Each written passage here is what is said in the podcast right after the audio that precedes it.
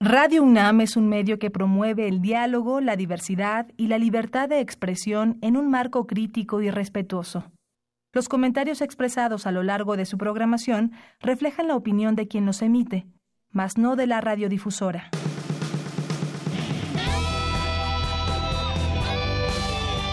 Prisma RU.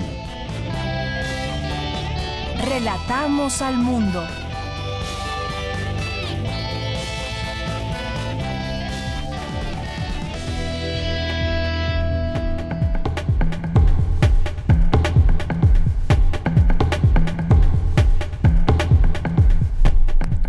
Muy buenas tardes. Gracias por estar con nosotros, acompañarnos este empiezo del fin de semana, comienzo este viernes 22 de marzo del año 2019. Gracias por estar aquí con nosotros en Prisma RU en el 96.1 de FM a través de esta frecuencia de Radio UNAM y también saludos a quienes nos escuchan en www.radio.unam.mx. Mi nombre es Deyanira Morán y a nombre de todo el equipo le damos la bienvenida a este espacio de aquí a las 3 de la tarde en el que tendremos información entrevistas, secciones que nos toca el día de hoy.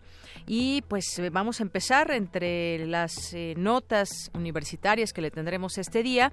Pues hoy cumple 65 años Ciudad Universitaria de haber iniciado actividades en su campus central. Mi compañera Cristina Godínez nos tendrá esta información en unos momentos más. Además, también presentan en la UNAM una plataforma sobre el Sistema Nacional Anticorrupción. No se lo pierdan. Hoy es también viernes de Cantera RU, donde nuestra compañera Virginia Sánchez nos tiene una entrevista para que conozcamos a un joven egresado eh, en algunas ocasiones o estudiante, en este caso un estudiante del CUEC que ganó el galardón como mejor documental en el Festival Internacional de Cine Estudiantil en Chicago y es Fabián León. Escuchemos su historia más adelante a través de Cantera RU. Vamos a tener a nuestros amigos del Observatorio Ciudadano de Coyoacán.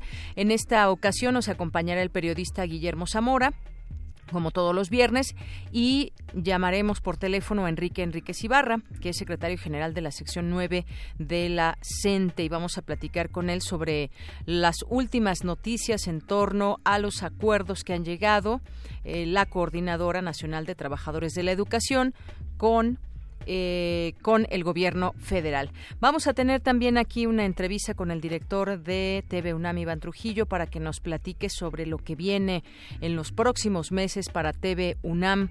Vamos a tener también en este espacio, en la sección de cultura, la película Niñas Bien. Vamos a tener también en nuestra segunda hora, más información universitaria, la democracia representativa en México no corre ningún peligro, asegura el investigador Alain Rouquier. Fue una premiación que se llevó a cabo el día de ayer.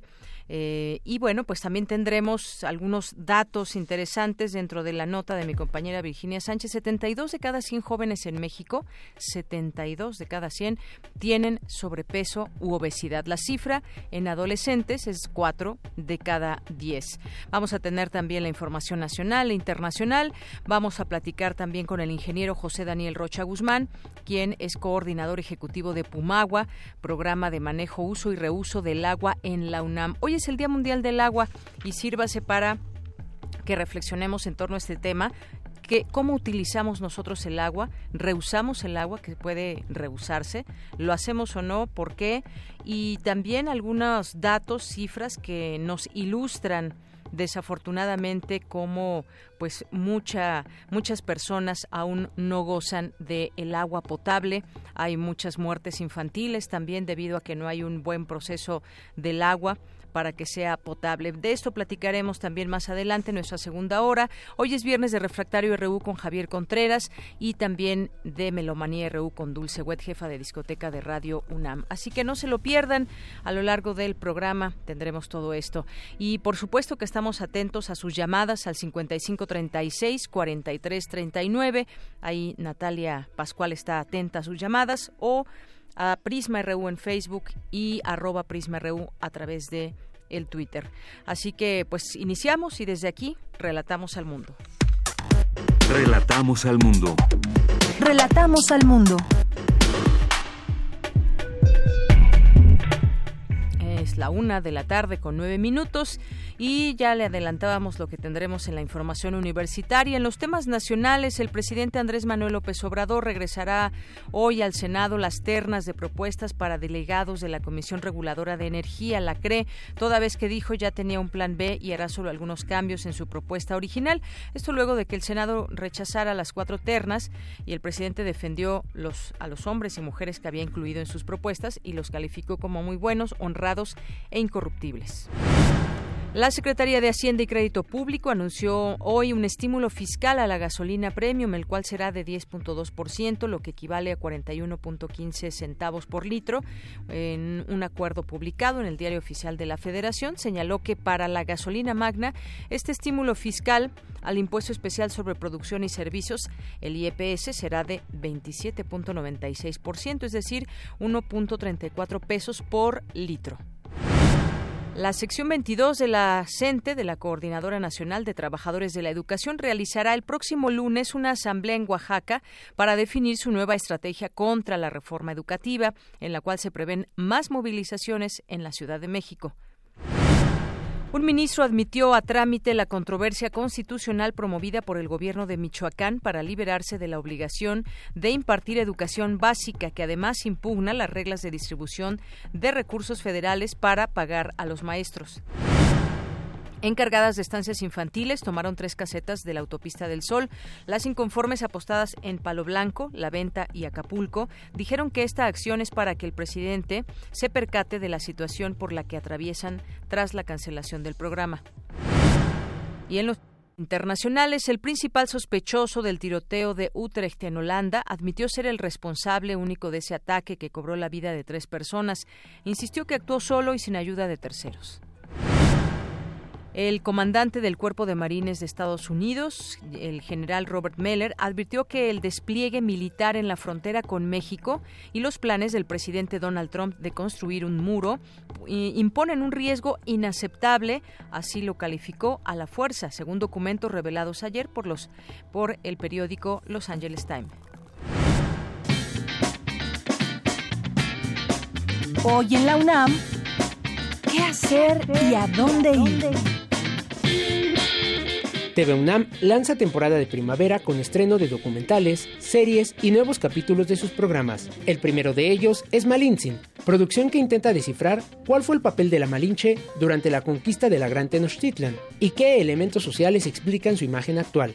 No te pierdas la primicia de esta serie hoy en punto de las 22 horas por la señal de TV UNAM, canal 20.1 de televisión abierta.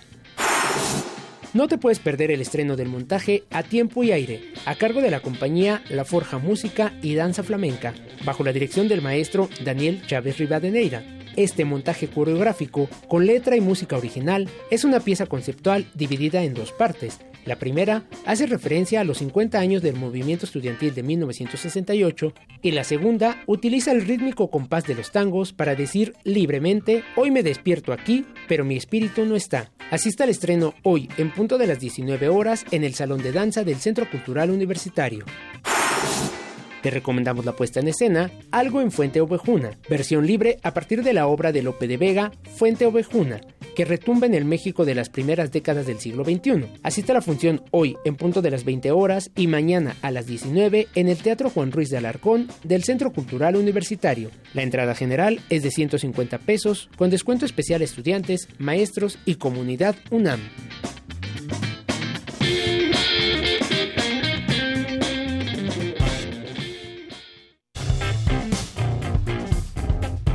Campus RU. Una de la tarde con 14 minutos en nuestro campus universitario, pues hoy Ciudad Universitaria cumple 65 años de haber iniciado actividades ahí en el campus central, de haber iniciado sus trabajos académicos y es mi compañera Cristina Godínez quien nos tiene la siguiente información. Deyanira Auditorio de Prisma RU, buenas tardes. Fue el lunes 22 de marzo de 1954 cuando se inauguraron los primeros cursos en Ciudad Universitaria. En aquel tiempo, en la sala del Consejo Universitario en la Torre de Rectoría, el presidente Adolfo Ruiz Cortines encabezó la ceremonia inaugural. El rector era Nabor Carrillo. El campus fue ejemplo de desarrollo urbano y arquitectónico, por tratarse de un concepto integral que se convirtió en un fenómeno y polo de atracción nacional e internacional. Así lo expresó Raúl Domínguez, del Instituto de Investigaciones sobre la Universidad y la Educación. En eso había dos propósitos de fondo. Uno, descentralizar el barrio estudiantil, porque el, barrio estudiantil aquí en el centro pues siempre causaba disturbios y problemas y dificultades. Los estudiantes estaban muy politizados y eran frecuentes los problemas. Y el otro fue pues crear una infraestructura de superlujo para darle una proyección distinta a los estudios universitarios. El investigador comenta que en aquella época la UNAM estaba dispersa en el barrio universitario en el centro histórico de la Ciudad de México. Varias escuelas y facultades se ubicaban en edificios coloniales, muchos deteriorados por el paso del tiempo, por lo que se pensó en una ciudad universitaria. Cuando Ciudad Universitaria se inauguró allá en Copilcone, en realidad no había nada, era el campo, eran ejidos. La avenida Universidad se tuvo que construir para dar acceso a las instalaciones, porque no había nada, era el campo. El concepto de ciudad universitaria fue un concepto integral. La presencia de los muralistas mexicanos ahí pues, es de primerísima importancia. Sí, sin ninguna duda se convirtió en un fenómeno, se convirtió en un polo de atracción. Al abrir los cursos en el campus central, comenzaron sus actividades las facultades de Filosofía y Letras y Ciencias, las escuelas nacionales de Arquitectura, Comercio y Administración, Ingeniería y Jurisprudencia, así como los institutos de Historia, Derecho Comparado, Geografía, Geofísica, Matemáticas, Física, Química y de Investigaciones Sociales y Estéticas.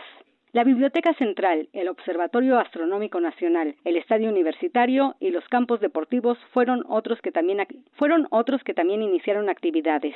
En su primer año, Ciudad Universitaria contó con una población de 6.933 alumnos y conforme se fueron instalando las demás entidades académicas, la matrícula estudiantil alcanzó en 1955 su cupo máximo, esto es 25.000 alumnos.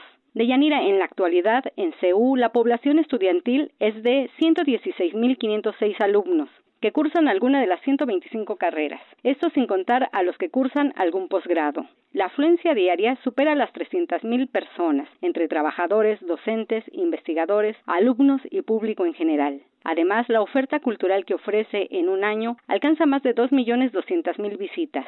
De Yanira, este es mi reporte. Buenas tardes. Ciudad Universitaria cumple 65 años de vida. El 22 de marzo de 1954 comenzaron los trabajos académicos en Ciudad Universitaria, hoy Campus CU. Actualmente es además un espacio que fomenta la cultura y la investigación. En 1952 se efectuó la dedicación de la ciudad universitaria, ceremonia con la que se inauguró oficialmente CU. En los dos años posteriores se instaló el mobiliario y se realizó la mudanza de las escuelas, facultades e institutos para abrir sus puertas en marzo de 1954.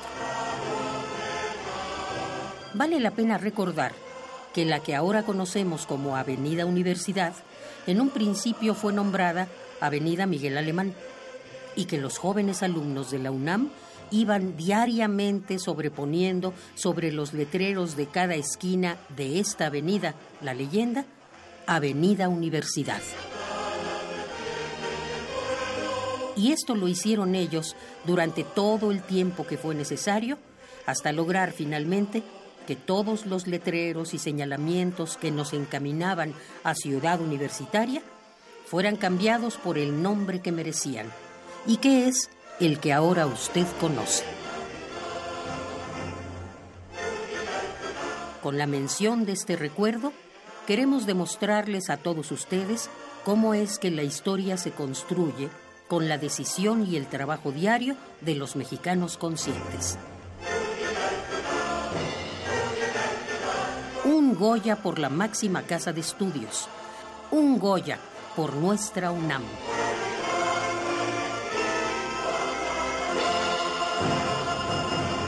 Claro que sí, un Goya por nuestra UNAM. Gracias, eh, Cristina Godínez, y gracias a mi compañera Margarita Castillo por esta información. Un dato también, pues, eh, que me llamó la atención: 6.933 estudiantes tuvo Ciudad Universitaria en su primer año y 935 solamente de esos 6.933 eran mujeres. Bueno, ahora afortunadamente las cosas han cambiado.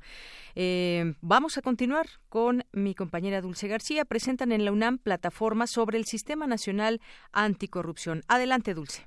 Deyanira, muy buenas tardes a ti al auditorio de Prisma RU. Al presentar la plataforma MOOC, curso virtual que permite difundir el conocimiento sobre el Sistema Nacional Anticorrupción y el nuevo régimen de responsabilidades administrativas y penales vinculadas a hechos de corrupción en el Instituto de Investigaciones Jurídicas de la UNAM, la doctora Pamela Rodríguez, académica de esa entidad universitaria, dijo que es importante estudiar el tema, pero de manera más didáctica. Al terminar este curso, eh, ustedes contarían eh, con las bases para comprender y sobre todo para formarse una opinión propia, o sea, dejemos de lado los medios de comunicación, dejemos de lado lo que diga el vecino, el opinólogo, etcétera, podemos formarnos una opinión eh, seria, aproximada de cómo está eh, constituido y cómo está funcionando el actual sistema anticorrupción. Buena parte de sus contenidos, eh, es cierto, son de corte jurídico, pero esto no es impedimento para que cualquier otra persona interesada en este tema, aunque no cuente con, con una institución formal en derecho, pueda acceder a este curso y pueda comprenderlo.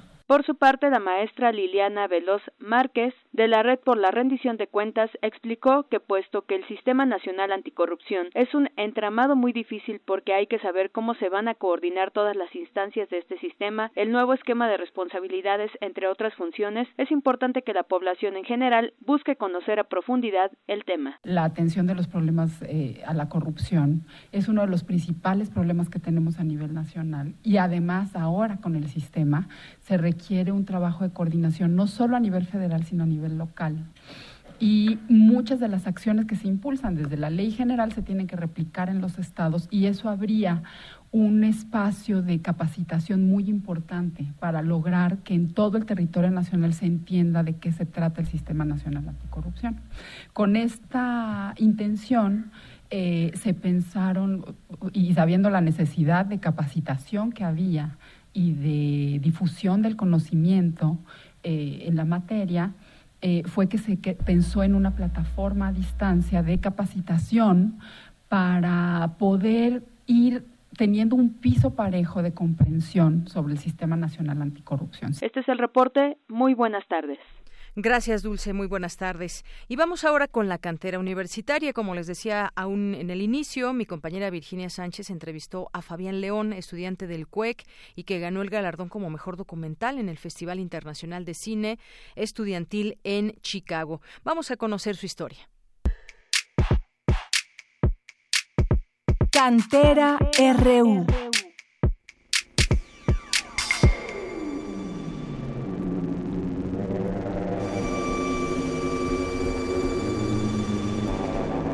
Fabián León López es estudiante del Centro Universitario de Estudios Cinematográficos de la UNAM y quien, con su cortometraje El Canadiense, obtuvo el galardón como mejor documental en el Festival Internacional de Cine Estudiantil Big Shoulders que organiza la Universidad de Paul en Chicago. Conozcamos más a este exitoso y cinéfilo universitario. Mi nombre es Fabián León López. Yo nací en mi hermosa Tabasco el 28 de diciembre de 1992.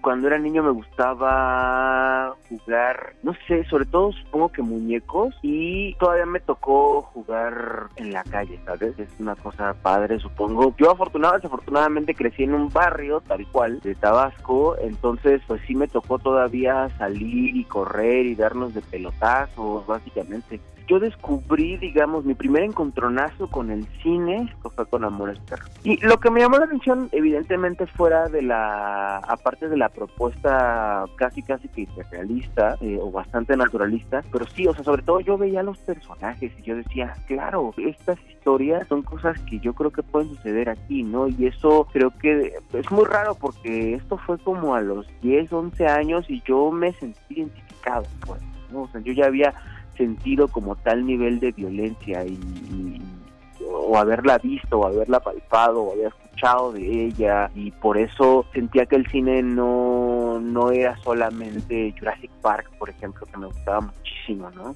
Mi acercamiento con la UNAM, pues la verdad es que es puramente universitario, es decir, mi secundaria y mi preparatoria las pasé en, en Tabasco yo me encuentro con el CUEG en algún momento de mi vida y comienzo a hacer examen, ¿no? Y evidentemente la primera vez que lo hice ni me pelaron, no pasé ni la primera etapa y tampoco la segunda ocasión. Fue al CCC, que es otra escuela de cine, también hice examen en Guadalajara, consideré incluso irme a otro país para estudiar cine, no sé qué, pero pues no lo pude hacer porque no tenía el dinero, evidentemente. Y bueno, y después de eso, ya la tercera ocasión que hice examen al CUEC fue lo más curioso porque logré pasar la primera parte del examen y ya la verdad es que los segundos los, las otras dos etapas ya fueron muchísimo más sencillas. A mí la historia de el canadiense, del personaje protagonista del canadiense me atrajo, yo supongo que como te atrae cualquier persona a nivel general, es decir, por una cuestión como de identificación respecto a ciertos puntos. Es decir, yo me identifiqué mucho con él respecto a nuestro trasfondo de alguna manera, ¿no? Porque ambos venimos, digamos,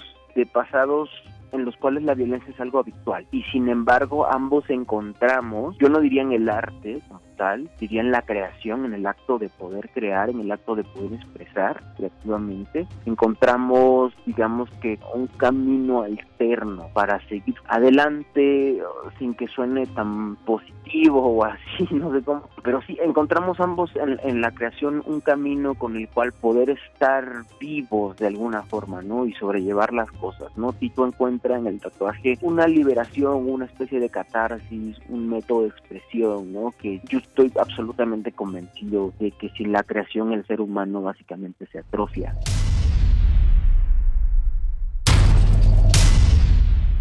Pues haber ganado el premio para mí significa únicamente como una alegría. Digamos, no es por bafarronear, yo afortunadamente he tenido la oportunidad de participar en pues, ya bastantes festivales con mis cortos anteriores, no solo con el canadiense, y la verdad es que muy pronto, muy, muy, muy pronto después de que vas ganando, o sea, son cosas que rápidamente se olvidan, ¿no? Sin embargo, pues ayudan, pues también me han ayudado en lo personal a mí, ya en la industria, así recién saliendo, pues me ayudan a tener un nombre como joven creador, como cineasta, te permiten acceder a becas, ¿no? Yo afortunadamente con todo esto pues, tuve la oportunidad el año pasado de tener el FONCA, tuve nominal a Ariel, o sea, como que todo eso te va comenzando a dar un nombre, ¿no? Bueno, pues yo tengo un par de hobbies por ahí, ¿no? Este, soy muy mal deportista, muy, muy, muy mal, pero me gusta mucho, evidentemente, ver cine, aunque es, es cliché. Tengo una especie de afán últimamente por hacer música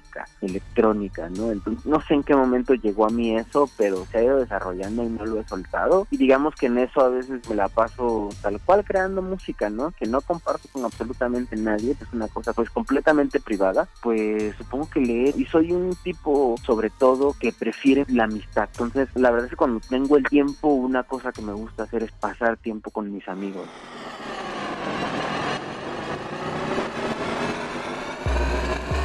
La música que me gusta escuchar, tengo una obsesión ahorita te digo con la música electrónica, pero también uno de mis mejores amigos es flautista egresado de la Nacional de, Música, entonces la verdad es que él me ha ayudado muchísimo como a ayudarme también respecto a la música antigua. Ya a nivel como mucho más coloquial, digamos que me gusta, la verdad es que mi música favorita siempre, siempre, siempre yo creo que ha sido y será la música pop le agradezco muchísimo a mi mamá. Yo como muchísima, muchísima, muchísima gente en este país, pues crecimos sin una parte de, del, del mecanismo familiar, ¿no? Yo crecí sin mi papá. Pues la verdad es que ella, mm, a partir de todas las situaciones que hemos tenido, incluso con todas las situaciones que hemos vivido a nivel familiar, ella pues la verdad es que siempre ha estado ahí. Sí, o sea, yo le agradezco sobre todo a mi mamá, ¿no? El, el infinito apoyo, ¿no? Yo un consejo que les daría desde mi particularísimo punto de vista tiene que ver el trabajo en equipo. ¿no? Esto ya lo mencionaba. Para mí, la verdad es que hace todo el sentido del mundo actualmente, ¿no? Yo entré en una carrera en la cual el trabajo en equipo se privilegiaba, pero la verdad es que también cuando tú ya te acercas como a los estudiantes, no es natural en la gente el poder trabajar en. Estamos en un momento pues en el que se atiende mucho más a la indiferencia por alguna forma, a la indiferencia, a la apatía, a la falta de simple, al simplemente poder guardar sus opiniones y no compartir lo que uno está haciendo o lo que uno quiere hacer. Entonces, primero, yo creo que tiene que ver con sí hay que esforzarse en ser muy todo lo bueno que se pueda en la materia que se quiere, pero también yo creo que es importantísimo y vital buscar equipo, ¿no? Porque es como ser una persona y, no tener amigos, ¿no? Entonces, yo lo que les diría es, si son todos los chingones que pueden ser, que eso está muy padre, pero sean todos los chingones apoyando y apoyándose en los otros. Sin eso, yo la verdad es que les veo un camino muy, muy, muy igual a la mayoría. Para Radio UNAM, Rodrigo Aguilar y Virginia Sánchez.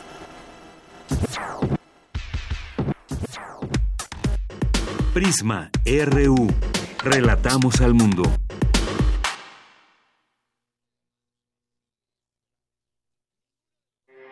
Porque tu opinión es importante, síguenos en nuestras redes sociales, en Facebook como Prisma RU y en Twitter como arroba PrismaRU.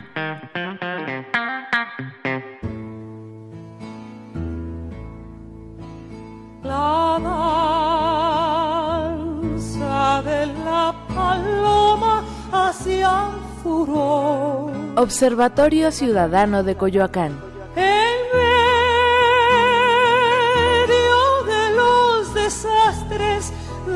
La nación. Bien, pues continuamos en este espacio del Observatorio Ciudadano de Coyoacán. Guillermo Zamora, periodista, ¿cómo estás? Buenas tardes. Bien, eh, Deyanira, muchas gracias eh, como siempre por estar aquí con ustedes. Y también tenemos en la línea telefónica, porque hoy vamos a hablar sobre lo que está sucediendo con la CENTE, estos acuerdos a que se llegan o no con el gobierno federal. Y para platicar de ese tema tenemos ya en la línea telefónica a Enrique Enríquez Ibarra, que es secretario general de la sección 9 de la CENTE. ¿Qué tal, Enrique? Muy buenas tardes bienvenido. Muy buenas tardes, gracias por llamar. Aquí estoy a sus órdenes. Bueno, pues en primer lugar me gustaría que nos platicaras un poco, ponernos al tanto. Sabemos que la sección 22 del CENTE ha estado eh, muy de cerca en todo este, em, en estas pláticas, en algún momento lo que se ve como un conflicto quizás de entendimiento en torno a qué va a pasar con la reforma educativa. Lo vuelve a reiterar el presidente y dice que se va a abrogar como lo prometió en su momento y sin embargo hay algunas eh, situaciones en las que no han estado de acuerdo como, em, Coordinadora Nacional de Trabajadores de la Educación y sin embargo ayer también hubo una reunión importante con funcionarios, con la secretaria de Gobernación, Olga Sánchez Cordero, con el secretario de la Secretaría de Educación Pública, eh, Esteban Moctezuma Barragán. Cuéntanos, ponos al día cómo va esta negociación, en qué términos se están dando todas estas pláticas y negociaciones. Bien, pues eh, tuvimos una reunión previa a las 10 de la mañana, a las 8 de la mañana, eh, la comisión, la Comisión Única Nacional de Negociación en Donceles 100, donde estuvo Moctezuma Barragán, estuvo la diputada presidenta de la Comisión de Educación Adela Piña y después se incorporó el diputado Mario Delgado, donde estuvimos eh, dando la opinión al respecto del documento no oficial, sino que se filtró de cómo iba a estar la iniciativa o cuál era el proyecto de dictamen hicimos la petición formal, uno, de la entrevista con el licenciado López Obrador, el presidente de la República, para comentar esta situación del dictamen, que es lo que no nos eh, parece que debe de contener, y a su vez, en ese mismo tenor, hicimos eh, la referencia de que era necesario que escucharan a la Coordinadora Nacional en los puntos en los que no había acuerdo, pero que necesitábamos conocer el dictamen para poder opinar correctamente al respecto. Eh, se entregó un documento a, Esteban Moctezuma pidiendo la reunión con López Obrador y eh, esto después fue ratificado en la siguiente reunión, como menciona Eloy, que vamos a tener la oportunidad de tener conocimiento antes de subirla a pleno para poderla discutir y analizar la última versión que se tenga. Pero déjame informarte que creemos nosotros que dentro del artículo tercero pues debe de contener el espíritu filosófico, eh, el aspecto pedagógico, axiológico y epistemológico, epistemológico de la educación, qué es lo qué es lo que requiere el país, qué es lo, qué es lo que requiere la nación en lo general. Y que entonces en ese sentido los legisladores, tanto el ejecutivo como lo menciona hoy, pues debe tener una visión de Estado de lo que requiere el país en la educación pública. Y por eso nosotros decimos que entonces el punto básico de donde mencionan que está la está la promoción, el ingreso y el reconocimiento, pues no debería estar ahí. Eso debería estar en las leyes secundarias porque son elementos necesarios para que la educación trabaje en una buena conducción. Otro punto es que entonces lo que requerimos para tener una educación correcta es eh, el fortalecimiento a las escuelas normales del país, en todas las normales del país, tanto rurales como urbanas, y hablamos en todos sus niveles, educación de maestras de jardines de niños, educación primaria, educación especial, educación física, la normal superior para maestros de secundaria, y en ese sentido nosotros tendríamos que opinar que teniendo una formación adecuada del magisterio dentro de las normales donde se forman los especialistas en educación, donde se forman los especialistas que van a estar en los salones de clase, me parece que entonces eh, no tendría que por qué haber una, un curso de admisión o un examen de admisión o una evaluación de admisión, porque entonces el Estado estaría renegando de la forma en que está creando o formando sus propios maestros. Y es un punto fundamental porque entonces la visión de Estado se ve reflejada ahí. ¿Cómo queremos formar a los maestros? ¿Bajo qué planes, estudios, programas, la malla curricular? Y estaremos formando profesionales capaces de estar en un salón de clases en cualquier nivel educativo. Y, y es ahí donde nosotros decimos que entonces no tiene nada que ver la admisión, sino formar adecuados maestros pertinentes de acuerdo a las necesidades de cada región del país y entonces ahí tendríamos una mm superación muy fuerte en el sentido de las aulas, en todos los niveles, desde inicial hasta la superior, porque también podemos decir que en el nivel medio, superior y superior, pues la falta de pedagogía didáctica es donde tenemos los problemas para el aprendizaje de nuestros jóvenes en las carreras ya profesionales.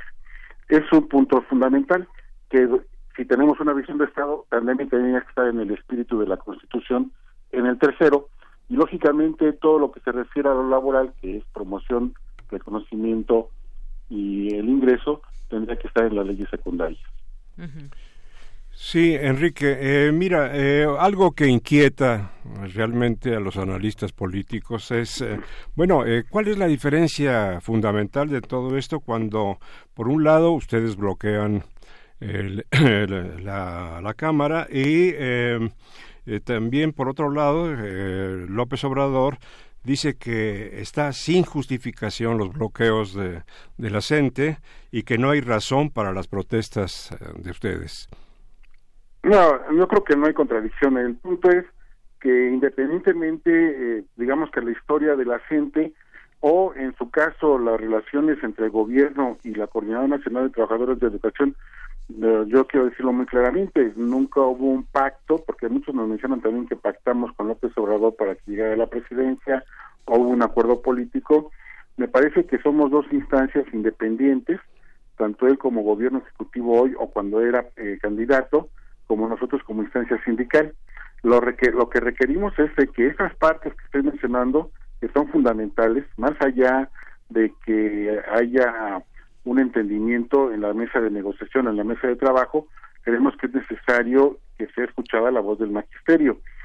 ¿Por qué lo digo? Porque hay una parte del magisterio representada por el Bester Gordillo, que ya salió, por Tomás Vázquez Vigil, por Ochoa, o por el actual, eh, actual secretario general, que es eh, Cepeda, que no representan al magisterio, que en su momento estuvieron totalmente de acuerdo con la reforma y hoy se ponen al lado del gobierno diciendo que sí hay que tumbarla porque está incorrecta.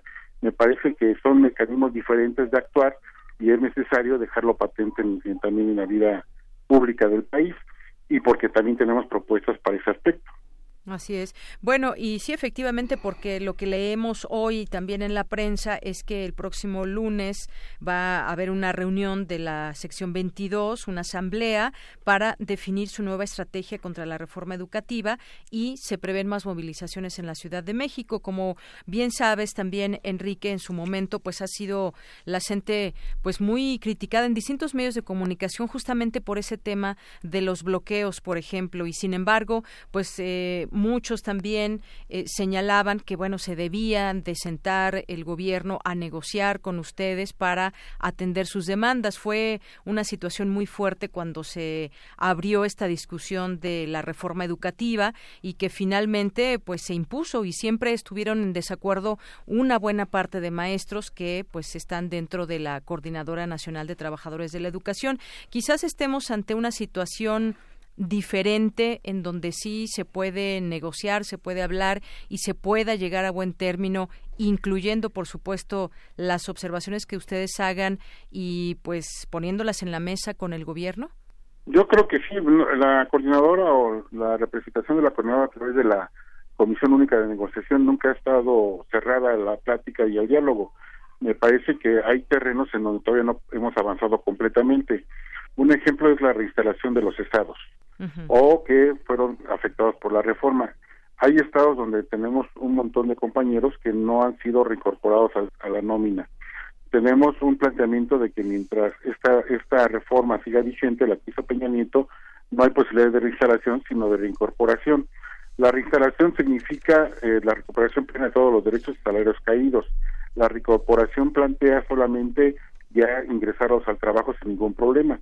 Entonces, hay cosas que todavía están en medio que podemos sentarnos a platicar y que lo estamos haciendo en buena lid y con buena voluntad política. Yo creo que eh, eh, no solamente la sección 22, todas las secciones en este momento deben de estar eh, trabajando en asuntos en asambleas, porque tendremos un congreso el 5, 6 y 7 de abril aquí en la Ciudad de México, en Belisario Domínguez 32, donde está reside la sección 9 y es la sede de la gente, para determinar toda la ruta política, eh, de propositiva y de proyecto educativo, porque una parte es eh, sí participar o sí poner la propuesta concreta en el articulado del tercero y el 73, pero también la otra parte que es complementaria, sin duda, es el proyecto educativo. Y entonces ahí también tenemos una propuesta y ahí se enlaza, por ejemplo, con el Consejo este ciudadano que quieren formar, donde son los senadores los que van a elegir a la representación y por eso tenemos que enlazar todo esto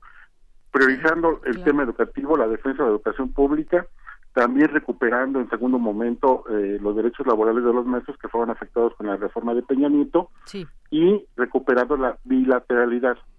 ¿Por qué lo voy a decir? Porque la bilateralidad representa reconocer el derecho que somos también trabajadores al servicio del Estado. Estamos dentro de la ley de, de los de la ley federal de los trabajadores al servicio del Estado y en ese sentido también estamos dispuestos a, revisar y a resolver. A nosotros nos rige un reglamento de condiciones generales de trabajo de la SEP de los años 40. ¿Podemos revisarlo y actualizarlo? Me parece que sí. Ese es el punto. Y que eh, entonces la relación bilateral entre el sindicato, eh, en ese sentido la CENTE, tenga la posibilidad de intervenir en los acuerdos eh, necesarios para ese efecto. Bien. Sí, y eso no quiero no quiero decir que regresemos al esquema anterior, porque si ustedes me dicen, bueno, es que antes eh, estaba el Sindicato Nacional, pues el que tiene el contrato colectivo, pero esos son los que representan la corrupción, la venta de plazas o la venta hasta de los exámenes, ¿no? En tanto en la carrera magisterial como cuando se dio el planea o el este el otro los exámenes con los niños. Enrique, sin embargo, ustedes están amenazando con volver a los eh, bloqueos, a las movilizaciones. Eh, ¿Cómo queda entonces la confianza en el gobierno de Andrés Manuel López Obrador? No, no es una amenaza, es construcción de un plan de acción, que en su momento se puede realizar o no. La confianza se va construyendo día a día, como también lo dice él, ¿no? Vamos trabajando día a día y vamos viendo hasta dónde se puede llegar en los acuerdos que se vayan construyendo de forma conjunta.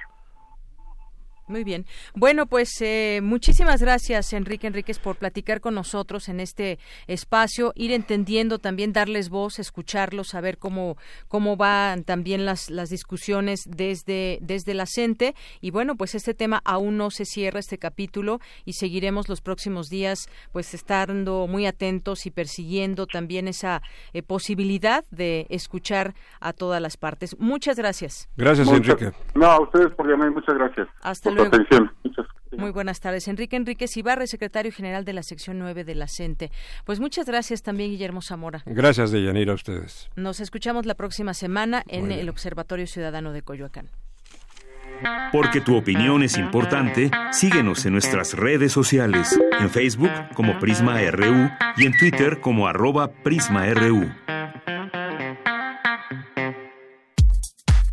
Prisma RU. Relatamos al mundo. Y esa tarde me da mucho gusto recibir aquí en Prisma RU de Radio UNAM al maestro Iván Trujillo, director general de TV UNAM. ¿Qué tal, maestro? Muy buenas tardes.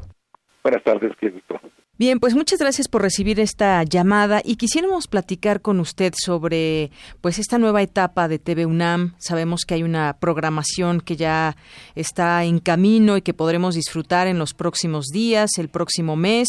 Pues platíquenos un poco de esta nueva etapa. Mira, eh, por supuesto, ahora hemos eh, eh, cambiado un poco la forma de anunciar nuestras nuevas temporadas y nos estamos justamente ciñendo a los cambios de estación. Entonces lo que ya anunciamos es lo que tendremos justamente para la primavera, que como sabes, pues inició el día de ayer y este y, y tenemos una programación de alguna manera relacionada con, con, cuestiones que ocurren justamente en esta estación del año, como por ejemplo el Día Mundial del Agua, que, que hay muchas cosas que, que ver al, respecto. Pero también una constante en la programación quizás sea que la programación propia o la producción propia, perdón, es resultado de coproducciones. Estamos haciendo mucho trabajo en conjunto con otros sistemas públicos de televisión, con incluso eh, eh, cadenas privadas como Claro Video, y también estamos eh, con cineastas mismos que hacen una, su propia producción, producciones independientes, y estamos realmente casi como constante haciendo coproducciones.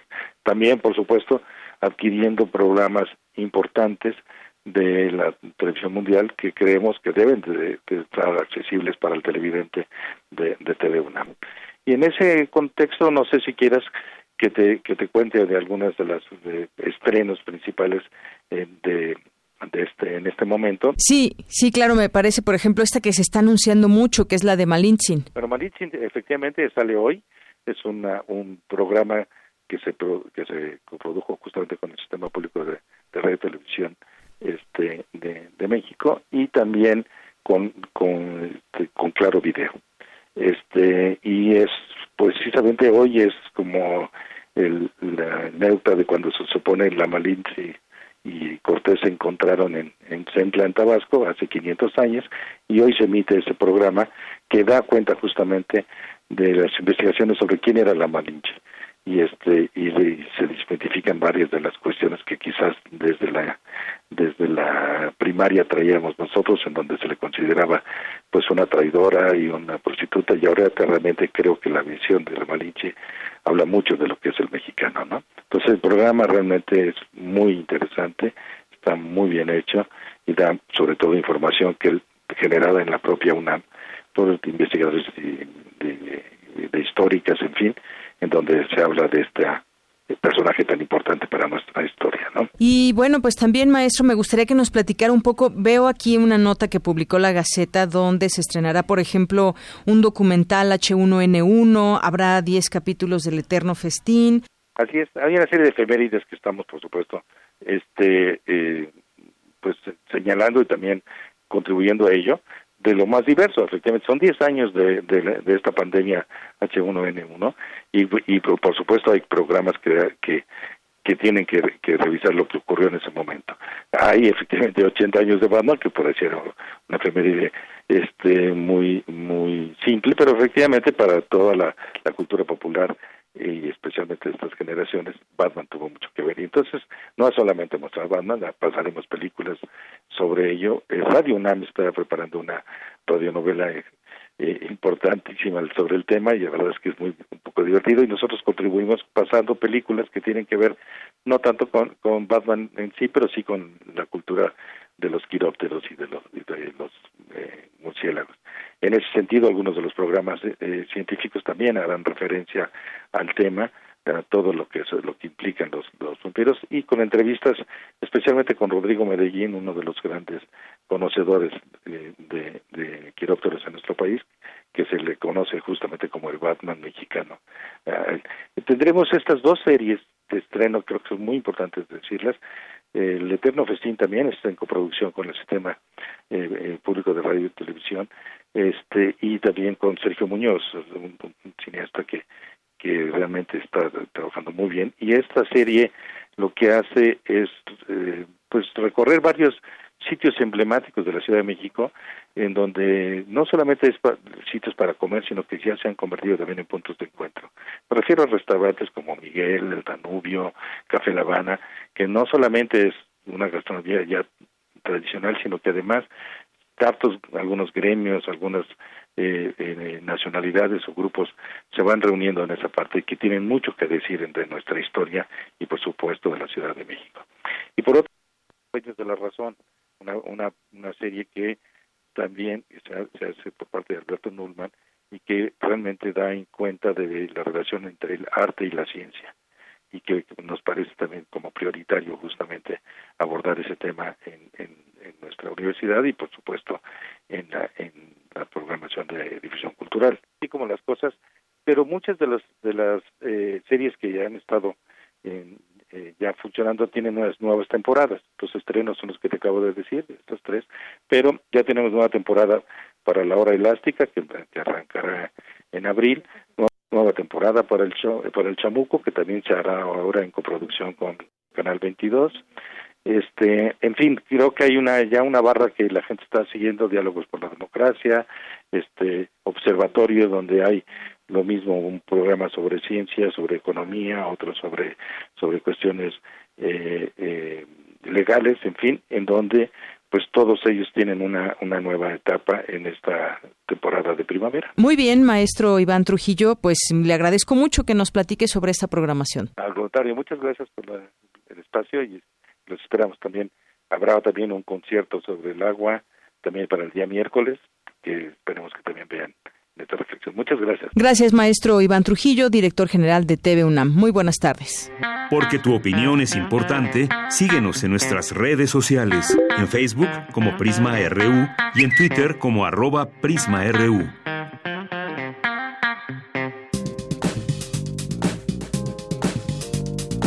Cultura RU. Pues entramos a la sección de cultura. ¿Qué tal, Tamara? Muy buenas tardes. Deyanira, muy buenas tardes a ti y a todos los que nos acompañan a través de esta frecuencia universitaria. Ya es viernes, qué bueno que terminan la semana con nosotros, también terminan la primera hora de este programa. Y bueno, pues hoy en esta sección tenemos a una gran invitada.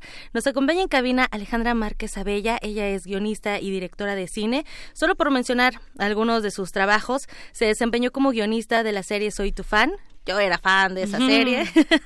Dirigió la película Semana Santa y hoy nos viene a hablar de su trabajo más reciente, Las Niñas Bien. Alejandra Márquez, bienvenida a este espacio. ¿Cómo estás? Muchas gracias, muy bien. Gracias por invitarme. No, al contrario, gracias a ti por venir y sobre todo hoy. Oye, Las Niñas Bien, un largometraje presentado ya en el Festival Internacional de Cine de Toronto, también en Morelia y hoy se estrena en las salas de cine aquí en, en México. Y bueno, me gustaría que iniciemos un poco con la sinopsis de la película. ¿Qué vamos a ver una vez que nos, nos sentemos en la butaca de la sala de cine? Pues Las Niñas Bien es la historia de Sofía, que es una mujer adinerada de las lomas que eh, atraviesa la crisis económica del 82 en México y pues se ve en complicaciones económicas severas. Eh, y eso tiene que, que sobrepasarla acompañada por su círculo social, un poco tratando de guardar las apariencias. De sortear esas apariencias, ¿no? Esas caretas de la clase alta. Oye, eh, platícanos un poco, Alejandra, del proceso de adaptación.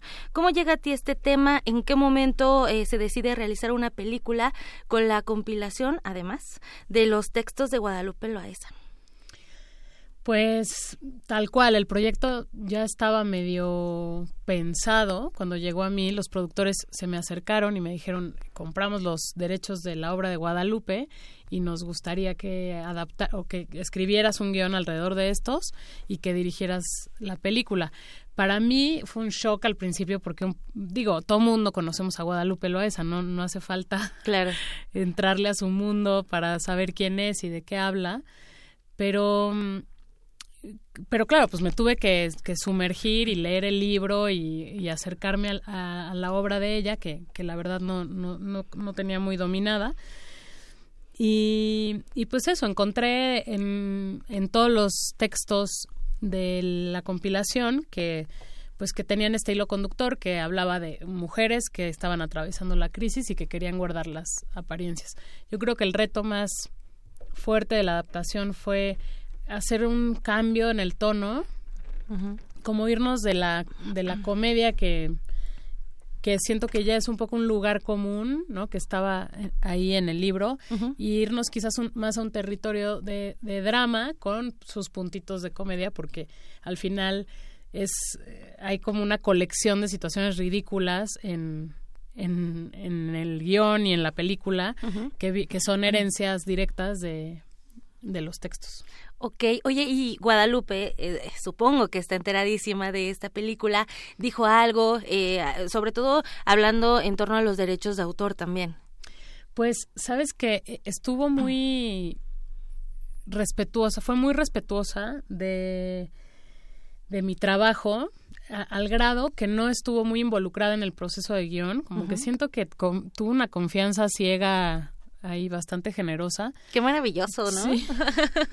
Nos fue a visitar un día al, set, el último día, me acuerdo, y, y, vio la película terminada, o sea, de no saber nada a ver la película terminada, ¿no? Y lo que sí hicimos ella y yo fue como, ella me ayudó mucho con la investigación, entonces nos íbamos a, a tomar cafés y a platicar, ¿no? Yo un poco queriéndome empapar de, ese mundo tan específico que es Las Lomas 1982. Oye, además hiciste tu investigación de campo de primera mano. Sí, yo ahí tomando cafés en las lomas, todo, todo. Entrando en personaje también. Exacto. Pues sí, el alma de la película termina por llevarte a donde quiere. Y además, eh, bueno, es un filme que, que sí te hace reflexionar también. Eh, digo, tiene más de dos décadas que este libro se escribió, el primer libro de, de Guadalupe Loaesa, eh, pero sí te hace reflexionar si realmente en este 2019 ha cambiado nuestra sociedad. ¿Tú qué piensas? Yo creo que no ha cambiado en esencia. Creo que las élites eh, se han incrementado, o sea, creo que se han engrosado. Creo que la desigualdad social se ha, se ha también, ¿no? Ha crecido con muchísima rapidez además. Pero creo que lo esencial está ahí, ¿no? Y y esta aspiración a ser parte de la élite y esta aspiración a ser una niña bien, como dice el título, que yo no me canso de repetir que el apelativo de niña pues te habla de una mujer que no toma sus propias decisiones, que no puede, que no tiene control sobre su vida ni sobre su cuerpo ni nada, que como una niña necesita de otros que decidan por ella. Entonces, no sé, yo para mí no es un no es un mote como que yo quisiera que me, que me adjudicaran, ¿no? Entonces, quizás, no sé, para mí es importante que esta película por lo menos levante esa conversación. ¿Queremos ser niñas bien, de verdad? Yo creo que no.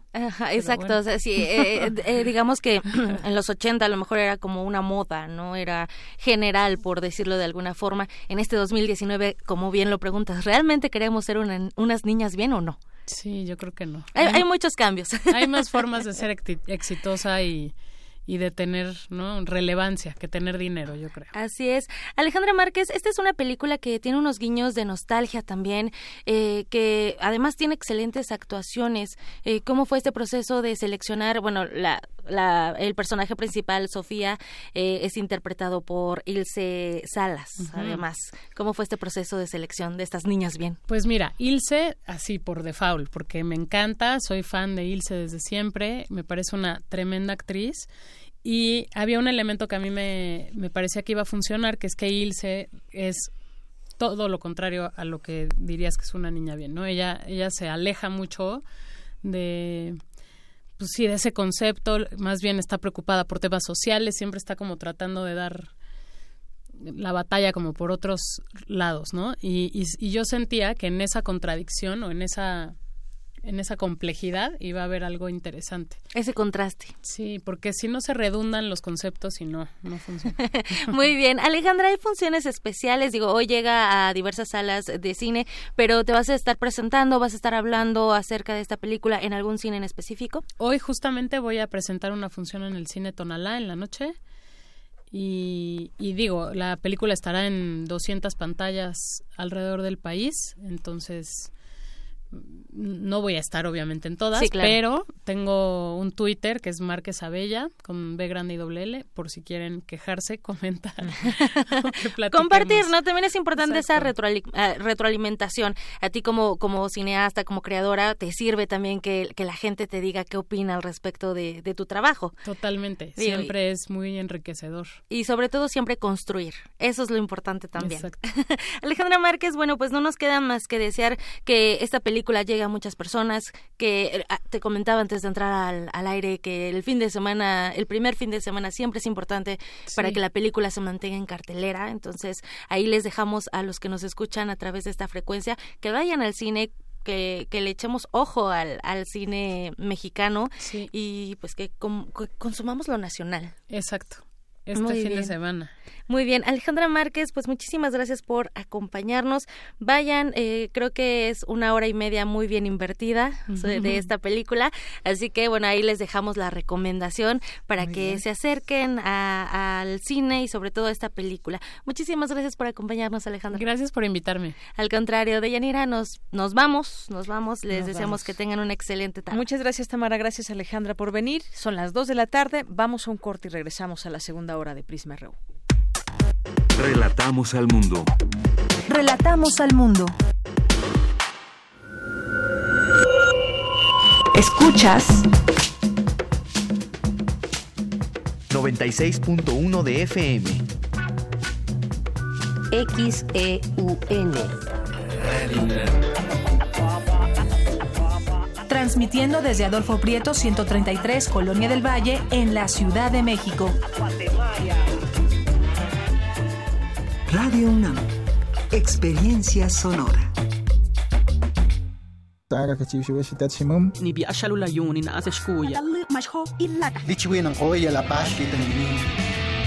Las lenguas originarias de México en voz de sus hablantes.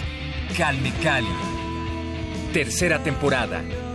Todos los jueves a las 10 horas por el 96.1 de FM. Retransmisión domingos 15.30 horas por el 96.1 de FM. Radio UNAM, experiencia sonora.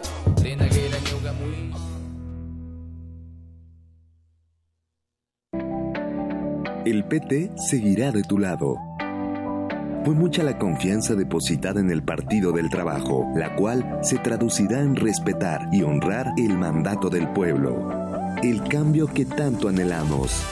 Asumamos juntos el reto que representa la nueva etapa de México. Participa, acércate al Partido del Trabajo. Vamos a cumplir lo prometido. No te vamos a fallar. El PT está de tu lado. Nueve de cada diez incendios forestales son provocados por actividades humanas. Si enciendes una fogata en el bosque o en la selva, hazlo en un espacio alejado de árboles, troncos, pasto y hojarasca. Antes de irte, asegúrate de apagarla completamente. Si ves un incendio forestal, repórtalo al 911 o al 01800 4623 6346. Prevenirlo es más fácil que combatirlo. Sistema Nacional de Protección Civil. Gobierno de México. El Instituto de Geología de la UNAM, en el marco de la Semana del Arte Contemporáneo de la Ciudad de México, te invitan a la exposición Earth Body, obra que aborda orgánicamente aspectos de feminismo, naturaleza, migración, así como de mestizaje y descolonización, a través de diferentes nociones de cuerpo y tierra. Una curaduría de Jonathan Javib Enquist y Gabriel Mestre Arrioja. Desde el 5 de febrero hasta el 7 de abril. Museo de Geología de la UNAM, Jaime Torres Bodet, 176, Santa María la Ribera. Earth Body es cadáver, es polvo, es sombra, es nada. Relatamos al mundo. Relatamos al mundo. Porque tu opinión es importante, síguenos en nuestras redes sociales, en Facebook como Prisma RU y en Twitter como arroba PrismaRU.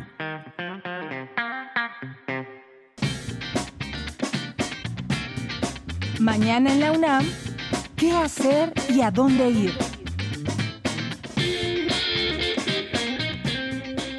Como todos los fines de semana, se llevará a cabo el concierto de la Orquesta Filarmónica de la UNAM bajo la dirección de Máximo Cuarta y la participación de la violinista Sayaka Shoji. Disfruta de este recital mañana sábado 23 de marzo en punto de las 20 horas y el domingo 24 a las 12 del mediodía en la sala Nezahualcóyotl del Centro Cultural Universitario. Si lo prefieres, puedes asistir al concierto de música en el Museo Universitario Arte Contemporáneo bajo la dirección de Rodrigo Cadet y la participación de las sopranos Lucía Olmos y Lorena Barranco, además de Carmen Contreras, Victoria Amaro, Julieta Beas y Betsabe Juárez, sopranos. Asiste mañana sábado 23 de marzo al auditorio del MOAC en punto de las 12 del día. La entrada general es de 50 pesos. Para los niños también hay opciones. La Casa Universitaria del Libro de la UNAM organiza el cuentacuentos Emociones como Pociones, con la participación de la cuentista Astrid Perellón. Asiste y lleva a los más pequeños mañana sábado 23 de marzo a las 13 horas a la Casa Universitaria del Libro, ubicada en calle Orizaba, número 24, Colonia Roma. La entrada es libre. Para Prisma RU, Daniel Olivares. Bien, continuamos. Ya estamos en nuestra segunda hora de Prisma RU de Radio UNAM, aquí en el 96.1 de FM y en www.radio.unam.mx. Gracias por permanecer ahí y háganse presentes, ya sea a través del teléfono al 5536-4339 o a través de nuestras redes sociales, Prisma RU en Facebook, arroba Prisma RU en Twitter y, por supuesto, pues mandar saludos a quienes están aquí con nosotros: César Soto, Román Hernández Garci, Maleni Castillo, Román Hernández. Ruli, eh, también nos manda por aquí Gaetano Duria, eh, nos escribe también Lu, Muchas gracias. Nos escribe Marco, nos dice un tema que no se ha atendido, se está refiriendo al tema del agua, como es eh, no se ha atendido como es debido en la Ciudad de México, ya padecimos la escasez y solo fue una probadita de lo que pudiéramos sufrir. Gracias por tu comentario. Eh, Rocío Toledo, Magdalena González, muchísimas gracias. Hace referencia a la inauguración del campus de Ciudad Universitaria. Laura Itzel, Silvia Vargas, José Luis León, también a todos ustedes muchas gracias. Eh, Román Garci, que también nos decía felicidades por el aniversario y se refiere a estos 65 años de vida de Ciudad Universitaria. Dice, yo como muchos soy universitario en espíritu. Cruz también, Ana Escalante, Paloma G. Guzmán, eh, Ana Escalante que nos dice, me parece muy interesante el tema de fortalecer la, la formación de maestros. La dificultad está en la muy necesaria capacitación y actualización de los maestros maestros ahorita en este sentido que plantean? Es la pregunta que deja ahí eh, Ana Escalante con respecto a los maestros. Muchas gracias por esta participación. Román Hernández Garci, que preguntaba sobre la serie La Malinche, cuántos capítulos eh, tendrá, responde ya muy rápidamente TV UNAM y dice, es un largometraje documental, no una serie, y pues ya aquí comparten también una liga con los estrenos. Carla Compeán, Paloma G. Guzmán, también también que eh, dice excelente recomendación la de Malitzin, una historia la historia de un enigma que pues comienza el día de hoy a las 10 de la noche. Ya nos platicarán si tienen oportunidad de verla qué les qué les parece. El Zarco eh, qué feo editaron. Muchas gracias el Zarco y Quetecuani por esta eh, comentario. Manuel Montoya luego aquí está Resiliente 2015 también, muchísimas gracias. Eh, Carlos eh, Altiel, Filmoteca UNAM, eh, Javier Contreras, que en un momento estará con nosotros, en un momento más. Galán de Barrio, escuchándonos. Muchos saludos, Galán de Barrio. Simón Hernández de León, a todos ustedes. Aquí los vamos leyendo poco a poco, conforme lleguen sus mensajes. Pues continuemos con la información. La democracia representativa en México no corre ningún peligro, asegura investigador, el investigador Alain Ruquier. Es mi compañera Dulce García quien nos tiene la información. Adelante, Dulce. ¿Qué tal, Deyanira? Me da mucho gusto saludarte en este viernes a ti y a todas las personas que están escuchando Prisma RU en el marco de la ceremonia de entrega del premio Daniel Cosío Villegas 2018, otorgado al politólogo francés Alain Rouquier, se llevó a cabo la conferencia magistral México como modelo político, un enfoque personal, en donde señaló que Andrés Manuel López Obrador, a quien calificó como el opositor permanente, llegó al poder en el 2018 porque la situación de México requería un líder que resistiera a la ofensiva de Donald Trump que tenga experiencia política personal y sepa utilizar la herencia revolucionaria. Otra vez se recurre al modelo. El contexto no da espacio para un gobierno democrático abierto, frágil, vulnerable. La, ruptura definitiva con el sistema revolucionario es menos que nunca posible, dada la circunstancia. El partido que lleva López Obrador a la presidencia no es el PRD, sino Morena, movimiento de regeneración nacional. Regeneración no es una palabra inocente, sin sentido. Regenerar, dice el diccionario, es reproducir lo que estaba destruido.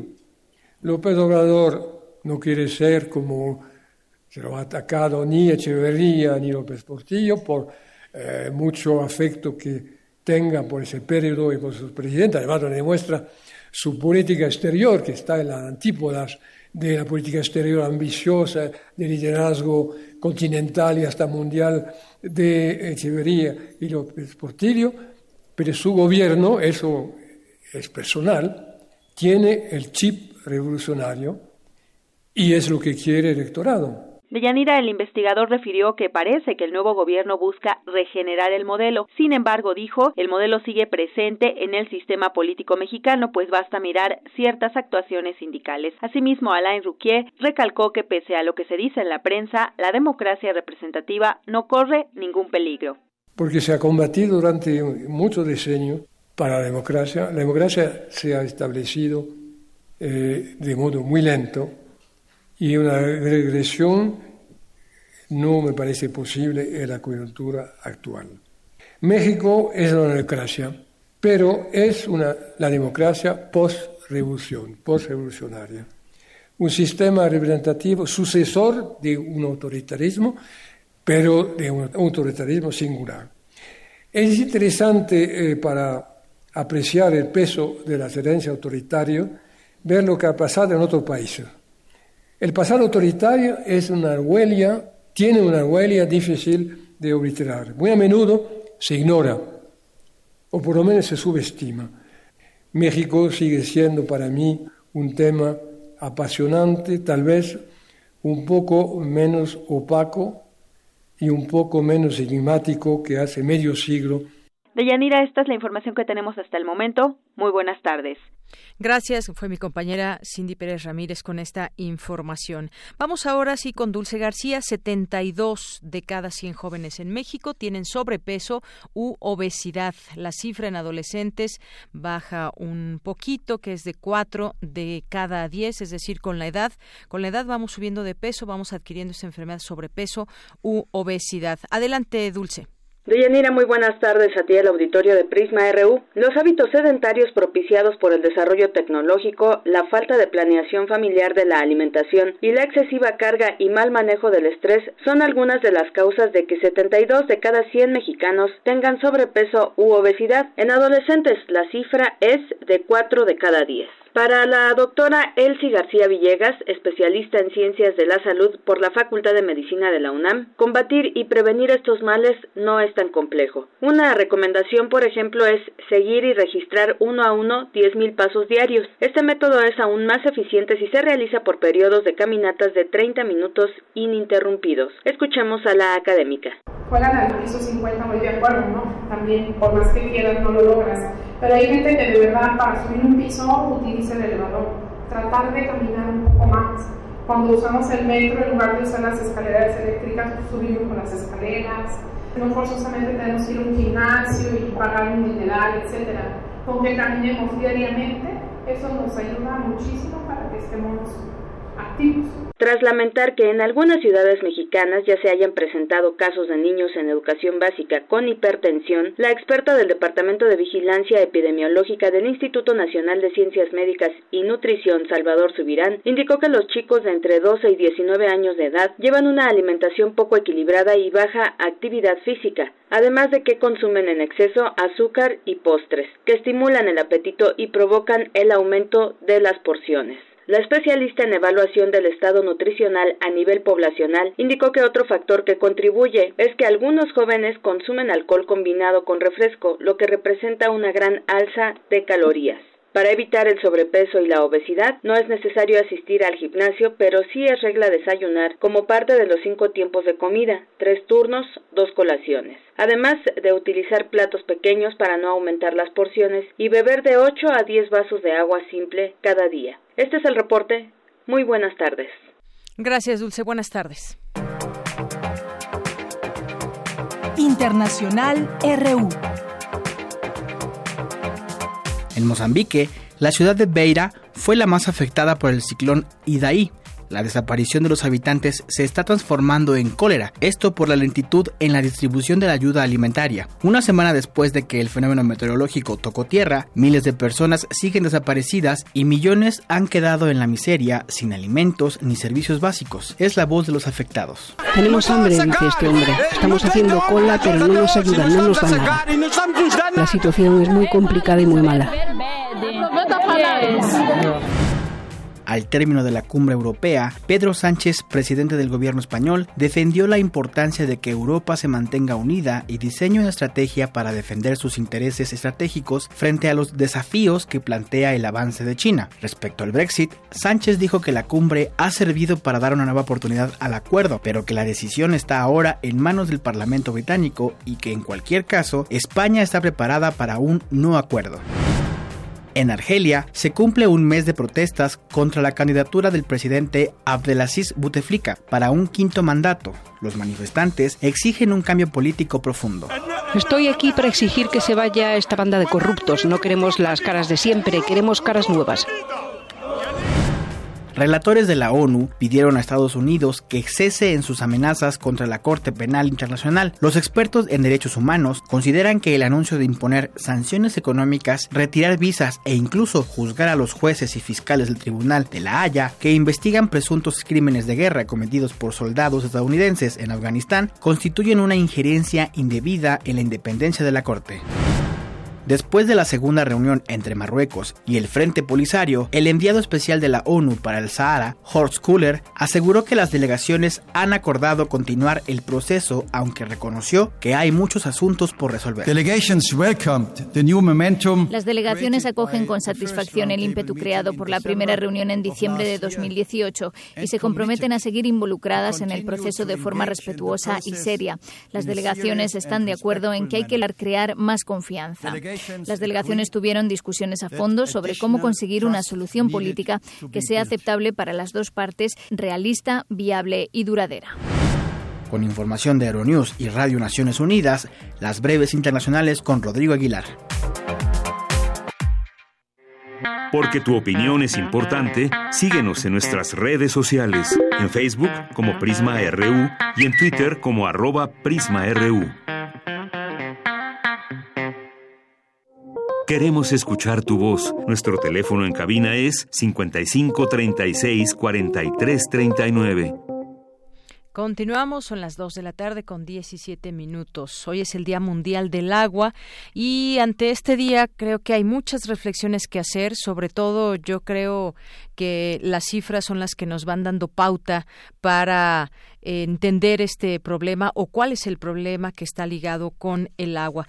Uno abre hoy las distintas páginas y pone en el buscador Día Mundial del Agua y salen una serie de noticias desde lo que dice el Papa Francisco que alienta a cuidar y gestionar el agua hasta lo que dicen distintos medios de comunicación sobre sus países, sobre un continente y bueno, pues el caso es que aproximadamente 10% de la población mexicana no tiene acceso al agua potable. Son entre 12.5 y 15 millones de habitantes, sobre todo del área rural, pero también de zonas marginadas en las grandes ciudades.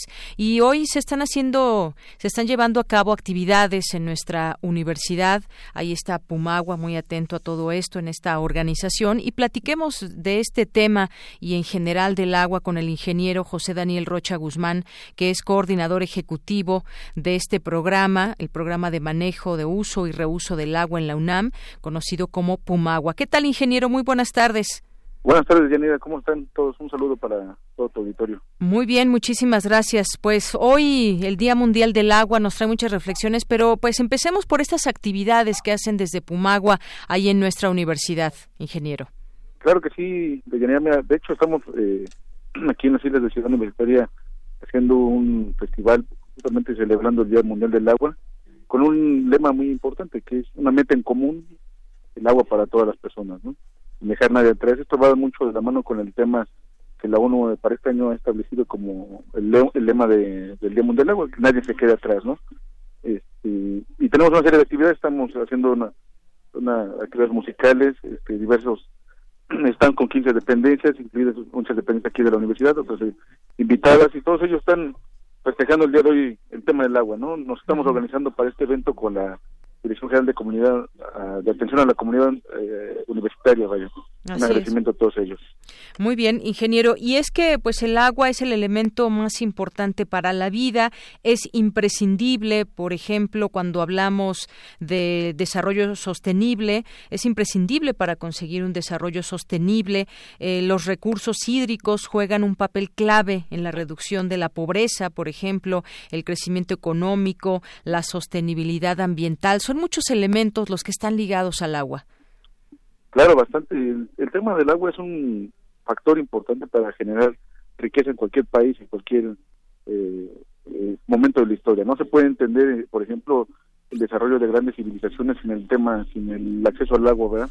Por ejemplo, los egipcios, los, mismos mexicas aquí en el Valle de México no hubieran podido quizás desarrollar esa, ese adelanto tecnológico que en su momento hicieron no se hubiera tenido a su disposición o, a su, o en su cercanía, en su entorno, el tema del agua, ¿no? El tema del agua es importantísimo, importantísimo para el desarrollo. Hay veces que, eh, en el caso del país, por ejemplo, en el norte, donde hay una baja disponibilidad y se genera una mayor recurso, y se genera una mayor riqueza, pero hay una menor disponibilidad de recursos, pues este, se tienen que tomar acciones más importantes para tener más cuidado con el agua, ¿no? En el sur, al contrario, tenemos una mayor disponibilidad y obviamente se genera una menor riqueza, ¿no? Eh, Sí. Es importantísimo el tema del recurso, ¿no? Así es, el agua y que muchas veces, pues cuando buscamos un sinónimo, eh, muchas veces se dice el líquido vital y es que pues el agua es algo que nos rodea todos los días, no podemos vivir sin agua, forma parte de nuestra de nuestro cotidiano, la usamos para beber, debe estar debidamente eh, potabilizada, la usamos para bañarnos, nuestro aseo normal es primordial también en la vida, eh, lo, la utilizamos para la elaboración de alimentos, por ejemplo, eh, para productos de todo tipo, la ropa que portamos, los colores que se tienen, se utilizan, eh, se hacen y gracias al agua justamente todas estas prendas que utilizamos y es demasiada agua. Yo decía algunas cifras a nivel nacional, ingeniero, pero también a nivel eh, en todo el planeta se habla de que viven más de 7.700 millones de personas, de las cuales 2.100 millones carecen de acceso al abastecimiento de agua. Sabemos muchas veces por las noticias, por eh, algunas eh, publicaciones, cómo es difícil para muchas personas en distintas partes del mundo el tener agua de manera cotidiana. Entonces, yo creo que ahora también estaremos encaminados no solamente a preservar el agua, sino también a hacer que pues cada vez más personas puedan tener acceso a ella de las que en este momento no pueden ir a algún alguna parte de su casa y tomar un, un vaso de agua. Así es, fíjate, Deyanira, que en ese momento tú comentabas una cifra, ¿no? En México, aproximadamente el 10% de la población carece de acceso al servicio de agua potable, ¿no? aproximadamente el 90, el 91% de la población tiene al menos la infraestructura para que se pueda suministrar agua potable, pero eso no significa que tengan agua diaria, ¿no? muchas veces, o en la mayor parte del país, el suministro de agua es intermitente o tandeo, como se le conoce comúnmente, ¿no? Eh, hace un año hicimos un estudio justamente para medir qué porcentaje de la población tenía acceso al agua de manera continua, es decir, las 24 horas del día. Nos encontramos que solamente el 14% de la población en nuestro país tiene acceso al servicio de agua potable pues de manera continua, esto es las 24 horas del día, ¿no? Este, actualmente eso con cifras del año pasado, ¿no? Estamos pensando uno de los, los pronósticos de crecimiento de población de CONAPO nos indican que de aquí al 2030 la población en México va a crecer eh, entre unos 10 a 13 millones de personas. Eso, si no hacemos nada ahorita para suministrar o de suministrar de manera eficiente el, el recurso hídrico, entonces este porcentaje de población que tendrá acceso a agua de manera continua, pues va a seguir este, disminuyendo, ¿no? O va a seguir este aumentándose la, la brecha entre el suministro y las personas que no tienen las personas que tienen acceso y las que que no tienen acceso, ¿no? Así es. Y bueno, también a la par de todo esto, además de entender toda la importancia que tiene el agua, pues viene también la parte donde cómo llevar esta agua, cómo distribuirla y entra también esta parte de la urbanización, de la ingeniería. Sabemos que de pronto en la Ciudad de México hemos tenido momentos en donde eh, se cierra el sistema Kutsamala para que se pueda dar mantenimiento y demás. Esta es otra parte también de ver el, el tema eh, del agua. Se habla incluso, por ejemplo, de poder aprovechar el agua de lluvia. Hay para esta eh, próxima temporada de lluvia algunos elementos que servirán para hacer eh, pruebas de cómo podemos utilizar, cómo se instalarán en algunas casas aditamentos para que se pueda aprovechar el agua de lluvia también, ingeniero. Así es, fíjate que en el caso de la Ciudad de México, el sistema Cuchamala representa desde el orden de 20 al, 20 al 30% junto con otro sistema que es el LERMA, que es otro acueducto en el suministro. La verdad es que el 70% del abastecimiento de agua en la ciudad proviene de fuentes subterráneas, de alrededor de 700, 800 pozos que se encuentran ubicados entre la Ciudad de México y, en otras partes de la ciudad, ¿no? De, del Valle de México. Sí. Eh, es importante el tema de la, de la distribución de agua potable en la ciudad, eh, lo afecta mucho el tema de, fugas, ¿no? Se queda de, y así como en la Ciudad de México, en todo el país pues, aproximadamente se pierde el 40% del agua que se inyecta a las redes, ¿no? Estamos hablando de que casi lo que se trae del Cuchamala se está perdiendo en fugas en la Ciudad de México. Y así como la Ciudad de México, pues todas las demás comunidades eh, urbanas y rurales pues carecen o de ese mismo tipo de problemas, ¿no? Con la diferencia de, por ejemplo, que en las áreas rurales es más difícil que la gente con una menor capacidad técnica o capacitación técnica y a veces este, también por intereses particulares pues sufren más el tema de abastecimiento, ¿no? Porque es más complejo en, esa parte, ¿no? Así es. Bueno, pues estos son algunos de los elementos a tomar en cuenta para tratar de comprender el, este problema del agua. Y lo digo así, el problema del agua, porque mientras siga gente sin tener acceso al agua, esto y además, bueno, cómo podemos eh, utilizarla de la mejor manera, reutilizarla. Por ejemplo, siempre ponemos eh, el Pumagua desde nuestra universidad, el tema del cual ya hemos platicado en este espacio, y pues no dejar pasar el día justamente con estas actividades actividades y lo que nos puede usted, nos ha comentado sobre este tema. Así que, ingeniero, pues yo le agradezco mucho estos minutos en Prisma RU de Radio UNAM. No, por el contrario, te agradezco y pues invito a todos los escuchas a que se den una vuelta acá por las islas de Seúl. Todavía hay tiempo. sí, hasta las 5 de la tarde vamos a estar aquí con más actividades musicales, culturales, este, y bueno, con muchos este, premios que también estamos ofreciendo a quienes participan. Muy bien. Eh, muchas gracias nuevamente y pues... Gracias, eh, ingeniero. Estamos en contacto. Claro que sí, y que también la gente pueda conocer las actividades que hacen en Pumagua y que se metan ahí a su página que está pues muy amplia con mucha información. sí, claro, es www.pumagua.unam.mx o en nuestras redes sociales, ahí estamos constantemente actualizando las actividades que desarrollamos tanto en CEU como en prepas, FESES, y todas las unidades académicas que hay en el país. Muy bien, pues ingeniero, muchas gracias. Le agradezco mucho, ¿eh? un saludo para todos. Igualmente, hasta luego. Fue el ingeniero José Daniel Rocha Guzmán, coordinador ejecutivo de Pumagua, el programa de manejo, uso y reuso del agua en la UNAM. Prisma RU. Relatamos al mundo. Porque tu opinión es importante, síguenos en nuestras redes sociales, en Facebook como Prisma RU y en Twitter como arroba PrismaRU.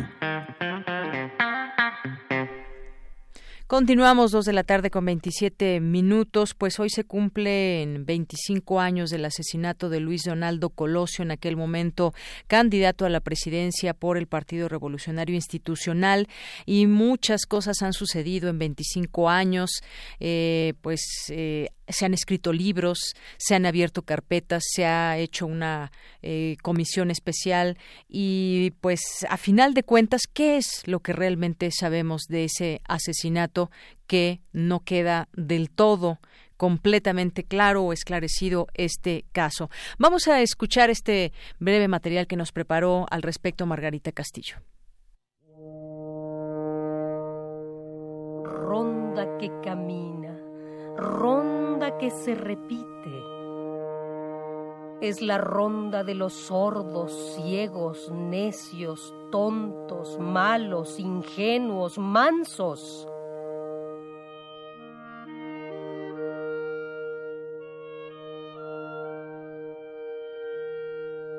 Todos suben y bajan buscando sangre. Todos girando, girando la encuentran. Unos la ofrecen, otros la toman. Y la sangre se derrama. Estos se asustan y gritan, aquellos se complacen y los más no dicen nada.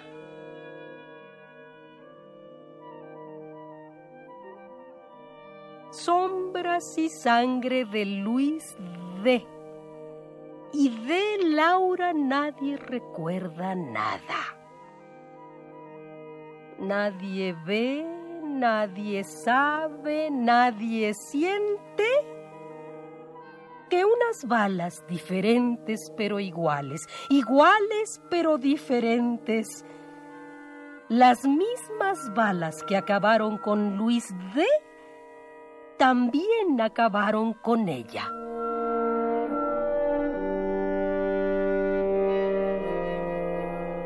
Tumbas solas, tumbas quietas. Pero la gusanera vive. Los asesinados apestan. Y no nos dejan descansar habrá que encontrar no a la mano ejecutora, sino al que la encaminó. Estamos locos, señores. Solo encontrando al culpable de cada crimen podremos recuperar la razón.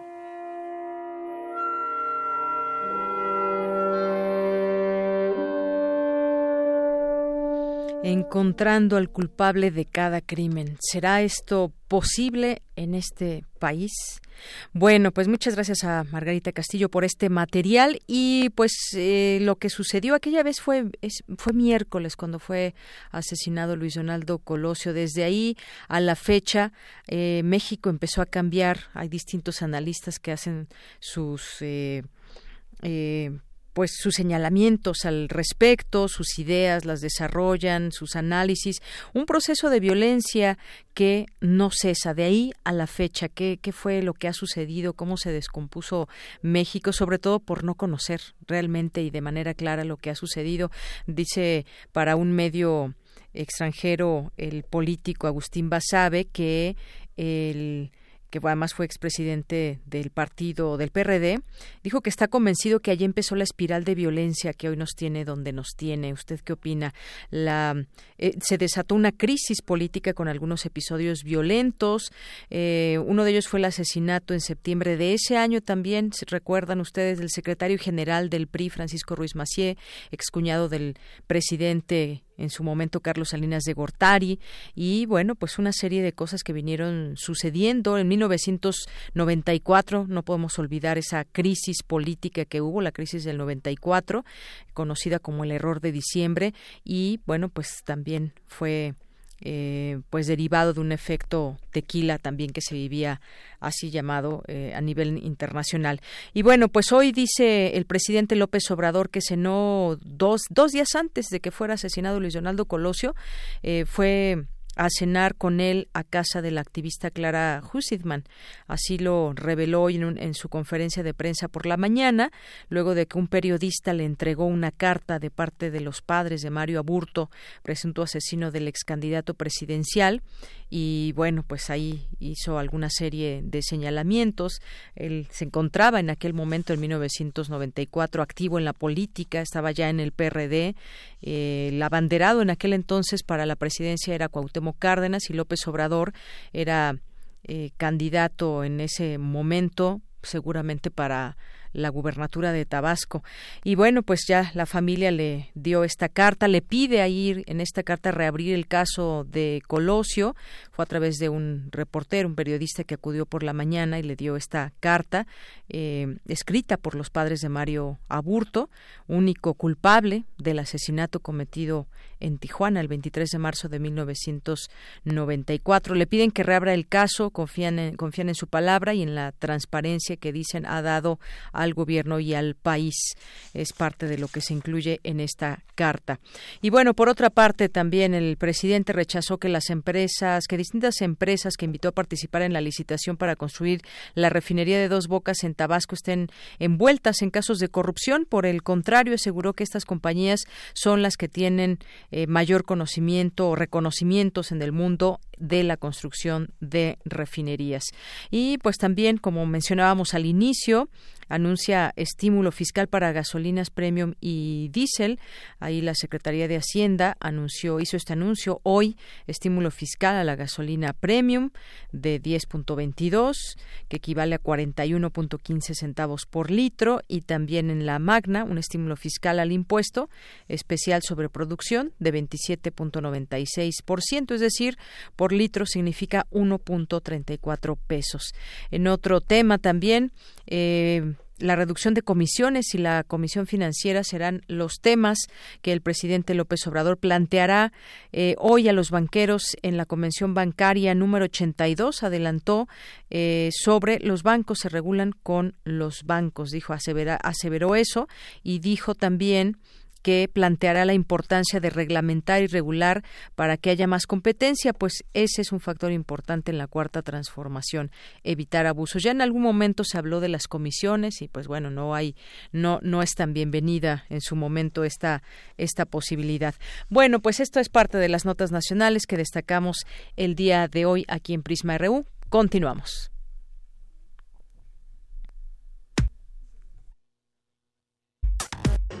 Prisma RU. Relatamos al mundo.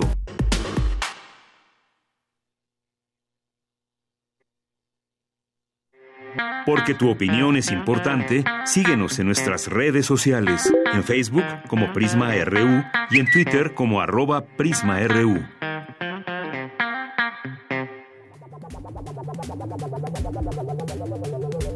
El refractario, RU.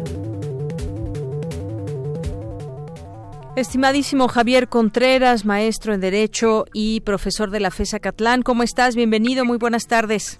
Hola, ¿qué tal, Deyanira? Muy buena tarde para ti, para todo el amable auditorio. Pues una vez más es viernes y hoy, como cada vez que nos escuchamos, hoy es un gran día para estar vivos y en la República han pasado muchísimas cosas. Muchísimas cosas y vamos a hablar rápidamente de tres temas, eh, Javier. Uno de ellos, la llamada Operación Berlín. Un problema, ¿cómo lo planteamos? ¿Un problema de ética o de legalidad?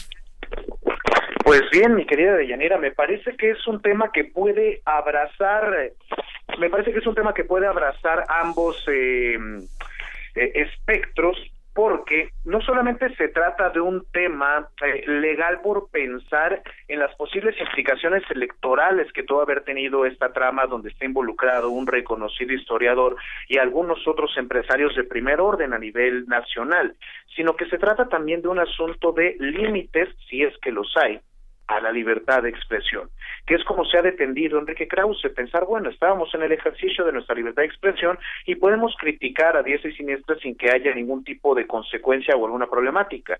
Puede que tenga en parte razón, pero ¿por qué sí pueden existir epítetos de una parte del espectro público para poder generar una crítica y por qué del otro lado se le puede considerar persecución estatal? Me parece que puede ser en buena medida un gran y serio problema de ética, pero que puede tener repercusiones repercusiones legales, más si hablamos de un posible caso de lavado de dinero.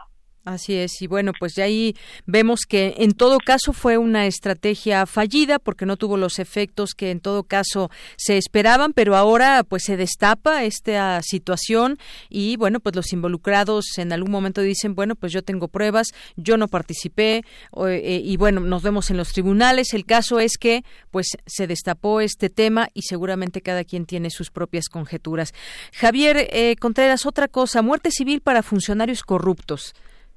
Wow, este tema de Yanira lo tenemos que llevar con mucha delicadeza. Bien, cuando hablamos de las sanciones en términos de corrupción, hay que recordar que en México ya tenemos este sistema nacional anticorrupción y ya se eh, revisan eh, sanciones para los funcionarios públicos que estén involucrados en actos de corruptela y entre esos actos, entre esas sanciones se encuentra la inhabilitación de servidores públicos. Cuando hablamos de inhabilitar a alguien es que simplemente no pueda acceder a ningún tipo de posición pública en un determinado número de años. Sin embargo, cuando hablamos del tema muerte civil, digo que la gente no se espante, no, se no entrecomillado lo ponemos. de muerte, sí, por supuesto, pero siempre es importantísimo decirlo, es que estos personajes nunca, nunca en la vida puedan regresar a tomar una posición pública en el trabajo.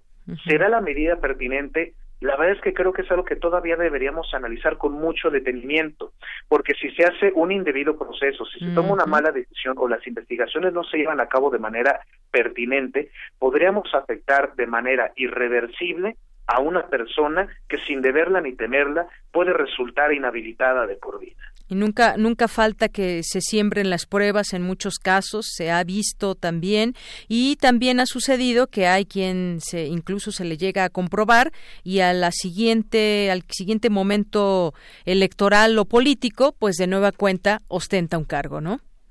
Ciertamente, lo que me parece que tendremos que vigilar muy detenidamente desde sociedad civil, desde academia e incluso empezando por el gobierno mismo es la profesionalidad, el profesionalismo de todos los servidores públicos y más aún los que estén justamente en esos tribunales y en la función pública para poder generar las carpetas correspondientes y que si se llevan estos casos para la posible inhabilitación se haga con todo el rigor ético y de legalidad. Así es. Y pasemos a otro tema, la reforma educativa, Javier, que pues durante esta semana hubo mucho movimiento ahí con los maestros, el gobierno federal, ahora la CENTE también anuncia que puede haber más movilizaciones aquí en la Ciudad de México, justo cuando quizás muchos pensábamos que con este nuevo gobierno podría haber un mejor entendimiento en todo esto. ¿Cómo ves lo que ha sucedido esta semana?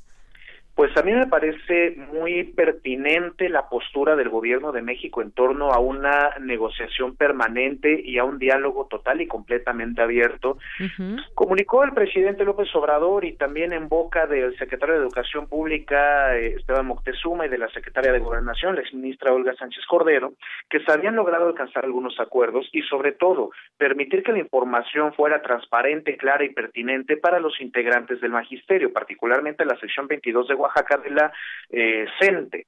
Ojo, siempre tenemos que recordar que se trata del mismo Sindicato Nacional de Trabajadores de la Educación, pero con sus respectivas secciones de el sindicato. Entonces, para saber que estamos hablando del mismo cuerpo laboral, pero en sus diferentes acepciones y en sus diferentes regiones. Ahora bien, estas movilizaciones son pertinentes, pues, evidentemente me parece que no son del todo pertinentes, sin embargo hay que recordar que tienen el derecho a expresarse.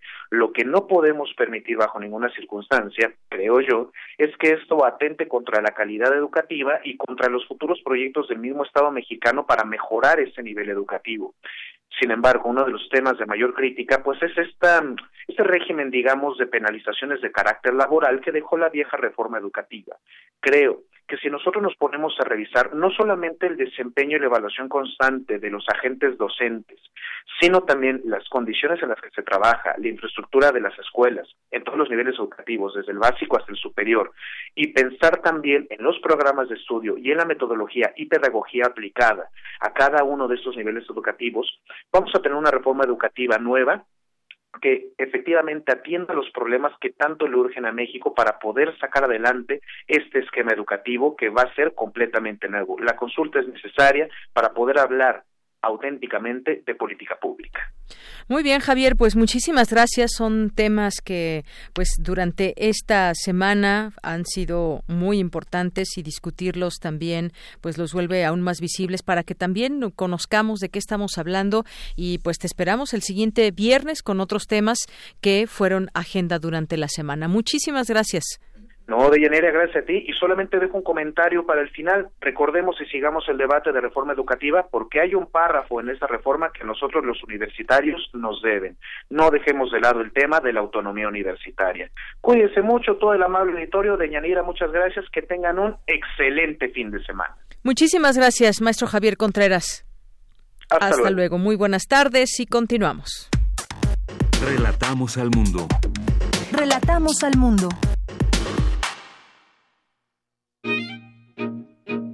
Melomanía RU.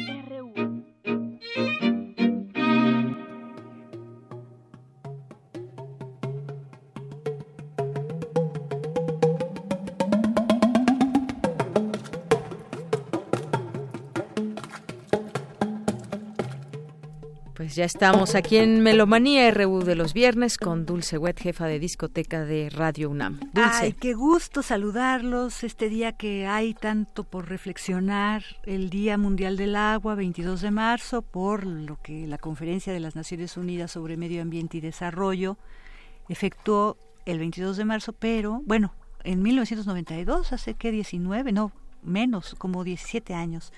Y nosotros estamos a lo lejos escuchando un poquito de la cadenza de agua se llama, esto es parte de la música La Pasión de Agua para solistas, instrumentos, sobre todo tradicionales, y coro sobre la Pasión del Cristo, según el Evangelio de San Mateo, que realizó el compositor chino Tandun. Resulta que en el 2000, Johann Sebastian Bach cumpliría, que ayer festejamos de tantas maneras su nacimiento, bueno, pues cumplió los 250 años de su fallecimiento. Entonces, uno de los grandes directores de alemanes de la Academia de Stuttgart se puso a buscar de los cuatro continentes, así Rusia, Gubaidulina, Tandun de China, Argentina, Golijov, y Wolfgang Riem de Alemania y les comisionó una pasión de Cristo inspirada de alguna forma en la pasión de, las pasiones que hizo Bach. Entonces ahorita estamos escuchando los instrumentos tradicionales con estas cosas que hacen de agua. Es muy lindo este momento y Tandun, que realmente tiene una importante composición eh, en la parte, digamos, de la música académica, siempre regresando si quieres, hasta con electrónica, pero a los, instrumentos tradicionales, dice el agua, una metáfora de la unidad de lo eterno y lo externo, así como un símbolo de bautismo, renovación, recreación y resurgimiento. Desempeñó un papel clave en esta composición Pasión de Agua según la Pasión según San Mateo, con instrumentos de agua. El shun, un antiguo instrumento de cerámica, el violín de las culturas de la Ruta de la Seda y las vocalizaciones corales y solistas. Esa tradición de mapas de sonido que guarda mucho Tandun.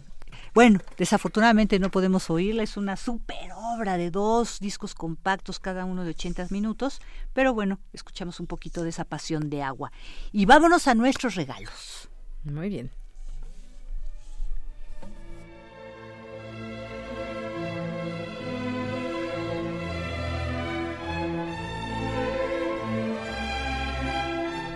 Pues estamos escuchando el Alegreto, segundo movimiento de la Sinfonía número 7 en La Mayor, opus 92, compuesta en 1812 por Ludwig van Beethoven, porque es parte del programa que ofrece este fin de semana la OFUNAM con su director artístico Máximo Cuarta. Tienen también a Sayaka Shoshi en el violín, porque va a interpretar el concierto de violín de Johannes Brahms nosotros estamos escuchando a la Orquesta Filarmónica de Viena dirigida por Carlos Kleiber, una de las grabaciones pues emblemáticas verdaderamente del sello Deutsche Grammophon. Kleiber grabó muy poco, pero lo que grabó lo grabó con una dedicación y una pasión que verdaderamente a todos se nos enchina, así el cuero cabelludo y todo el, cuero de todo el cuerpo realmente oyendo él. Es una de mis eh, sinfonías favoritas no sé, las que están aquí en la mesa son nuestras invitadas de muy una próxima entrevista, pero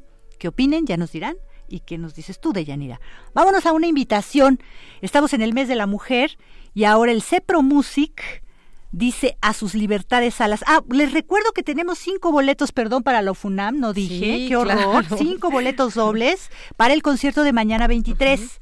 Comuníquese, por favor, 55 36 43 39 para que este, salgan esos boletos. Ah, eh, hemos escuchado cosas muy interesantes, están reafianzando este, este repertorio romántico, la OFUNAM. Bueno, pues escuchémosla, a ver qué nos ofrece, sobre todo en la parte de la solista, ¿no? Muy bien. Sayaka Shoji.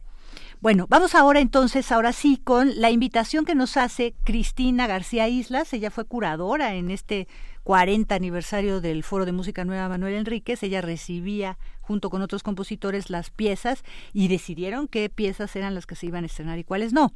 Bueno, José Luis Castillo, el director también de la Orquesta de Cámara de Bellas Artes, pero que ya sabemos que es director del ensamble Cepro Music, comisionó a mujeres compositoras en cargos entre el 2014 y el 2017. De ahí salieron varias piezas, una de Marisol Jiménez, otra de la propia Cristina García Islas, también Georgina Derbez, a quien ya hemos entrevistado en algún momento. Ustedes también recordarán a Elda Paredes, también en algún momento que vino el cuarteto Arditi pudimos entrevistarla. Escuchemos la invitación muy breve que nos hace Cristina García Islas para que no nos perdamos el concierto mañana sábado a las 5 de la tarde en la sala Manuel M. Ponce del Palacio de Bellas Artes. Buenas tardes, amigos melómanos de Prisma RU. Me llamo Cristina García Isla, soy compositora y quisiera invitarlos al concierto de mañana sábado 23 de marzo, en donde interpretarán una obra mía, así como obras de Marisol Jiménez, Georgina Derbez, Annalí Sánchez, Neri, Hilda Paredes también.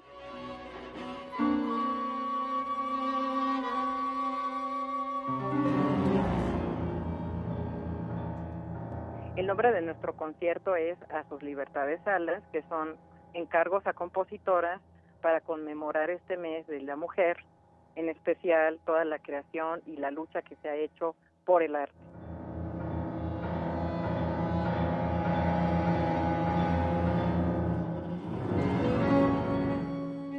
El concierto es en el Palacio de Bellas Artes a las 17 horas en la sala Manuel M. Ponce y el precio es de 20 pesos. Espero que nos puedan estar con nosotros. Muchas gracias.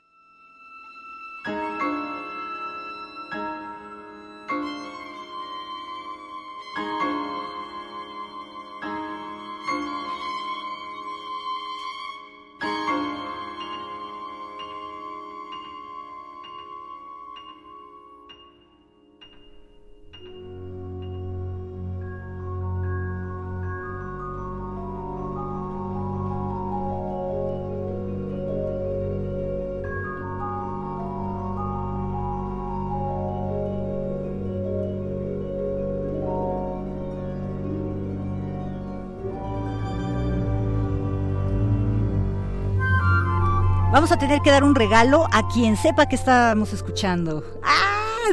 definitivamente, porque yo misma me sorprendí muchísimo de escuchar estos nuevos acordes. Estamos escuchando música mexicana. Se trata de Candelario Wizard, imágenes, porque tenemos con nosotras dos invitadas aquí en cabina, Lorena Ruiz y Mesli Silva. Bienvenidas. Eh, eh, ambas vienen de la Cineteca Nacional, tienen una experiencia muy interesante de qué contarnos e invitarnos. Se llama, este, bueno, tienen, se llaman experiencias de archivo, inclusive unas sesiones que tienen cada mes.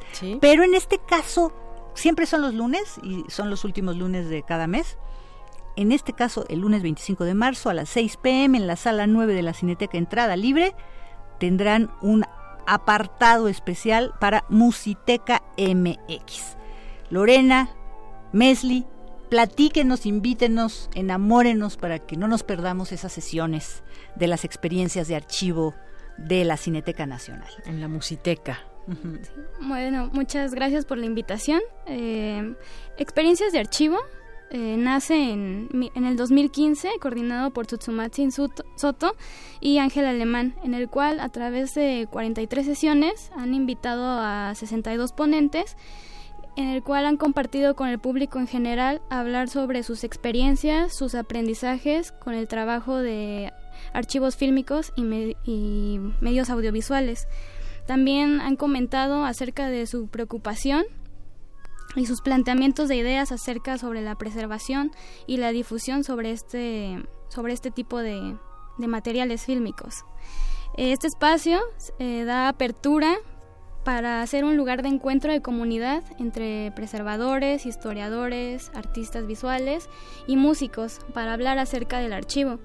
Y justo este año se transforma este espacio, ya que se vuelve también un espacio de formación de programadores jóvenes de archivo, en el cual nos encargamos de hacer las sesiones de cada mes eh, aprendiendo a hacer la gestión y las curadurías de estas programaciones eh, mensuales, mm, para hacer también proyectos acerca sobre los archivos fílmicos. Y bueno, eh, estamos colaborando jóvenes quienes son Eduardo Álvarez, Rosita Pérez, Tania López, Mesli Silva y Lorena Ruiz. ¿Quién está hablando al micrófono y nos acompaña ahora? Qué padre. Bueno, y cuéntenos, este, si quieres, Mesli, eh, su, su, su, nombre significa luna. Qué lindo, ¿no? En náhuatl. Bueno, Mesli nos va a platicar de lo que va a suceder este próximo lunes 25 de marzo a las 6 de la tarde en la sala 9 de la Cineteca Nacional. Bueno, pues este lunes eh, la sorpresa de memoria y el acceso a los archivos del patrimonio musical nos va a sorprender.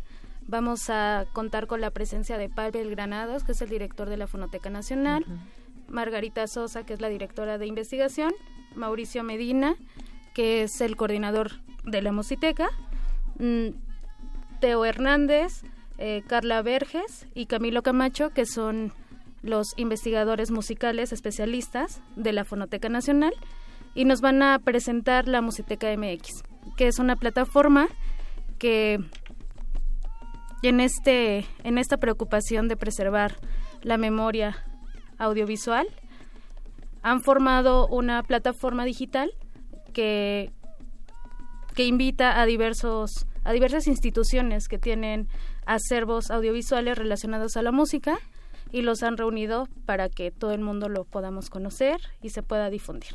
Esto es antes inclusive de este gobierno, ¿no? Digo porque sí. este entrevistamos hace muy poquito, ustedes amables radioescuchas recordarán que estuvo aquí Horacio Franco y nos hablaba de toda una encomienda que tiene precisamente en el rescate y bueno, tiene toda una verdaderamente una tarea titánica porque hablando de música decía, bueno, pues también están los instrumentos, el patrimonio histórico, las partituras, o sea, no nada más ese legado de grabaciones, sino era una cosa que no acababa, ¿no? Entonces, qué bueno que se esté abonando en este terreno. Nosotros también somos mucho de hacer registros y de tratar de que toda esa importante actividad cultural hay tantas cosas que se pueden preservar y que cómo lo haces o con qué criterios y demás. Bueno, si ustedes se dan cuenta, ya ahora estamos escuchando música folclórica, verdaderamente son los folcloristas tocando Cholito de Panamá, porque nos platicaban ahorita minutos antes de entrar tanto Lorena como Mesli que pues eh, qué tipo de archivos son los que tienen, dice, tienen tanto música de concierto, que fue como con lo que empezamos un poco con música mexicana, como música tradicional, que es lo que continuamos escuchando, y quizás también nos podamos escuchar un poquito de la música popular, que también tiene música popular, pues ya son tres nichos enormes, ¿no? Enormes, enormes. Claro. Y bueno, ahí está. Exacto. Cuéntenos, este, más o menos, este, cuántas son. Es una sesión de dos horas. De cuánto, cuánto más o menos eh, y qué, alcanzan a compartir. Pues es una sesión de una hora aproximadamente, en la cual exponen los archivos y platican.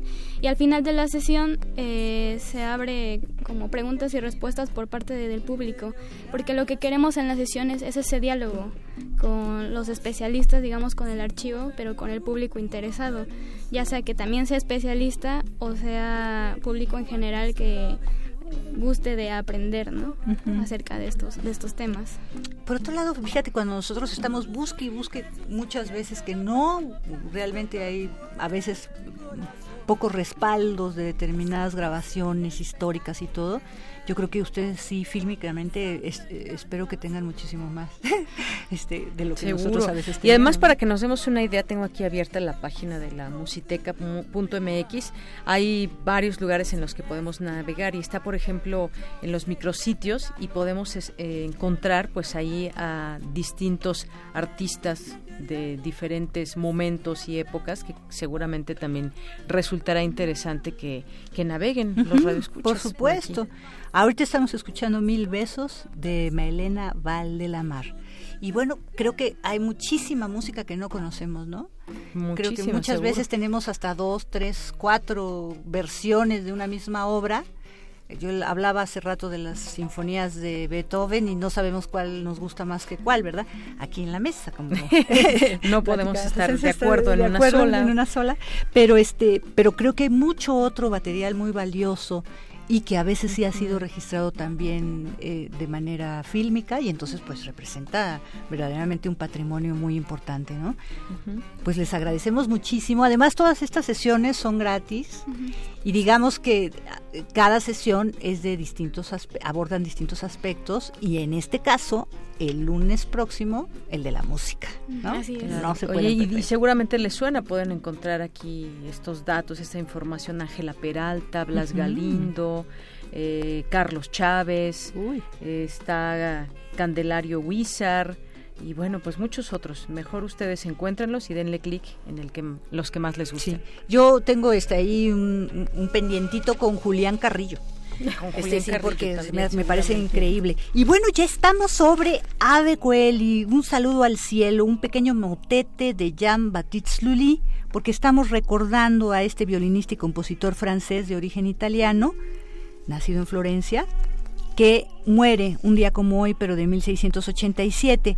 Él, este, a mí lo que me llama muchísimo la atención, además de haber destacado como violinista, era bailarín y entra al servicio de Luis XIV y, ya se convierte en su profesor de danza y actúan en varios bailes donde están los dos, tanto el propio Luis XIV como Jean-Baptiste Lully y hace muchísimas este, innovaciones, sobre todo a la ópera, quita el recitativo seco, le pone acompañamiento, este, y, abonda mucho en lo que es la obertura francesa que tuvo mucha influencia en la en Alemania también, que son estos movimientos lento, rápido, lento, rápido. Bueno, pues esto es todo. Nos despedimos. Pues muchas, gracias. por venir a ambas, Lorena y Mesli, y muchas gracias de Yanira y ustedes que nos están escuchando, a amable audiencia. Gracias al auditorio. Nos escuchamos el próximo lunes. Buenas tardes y buen provecho.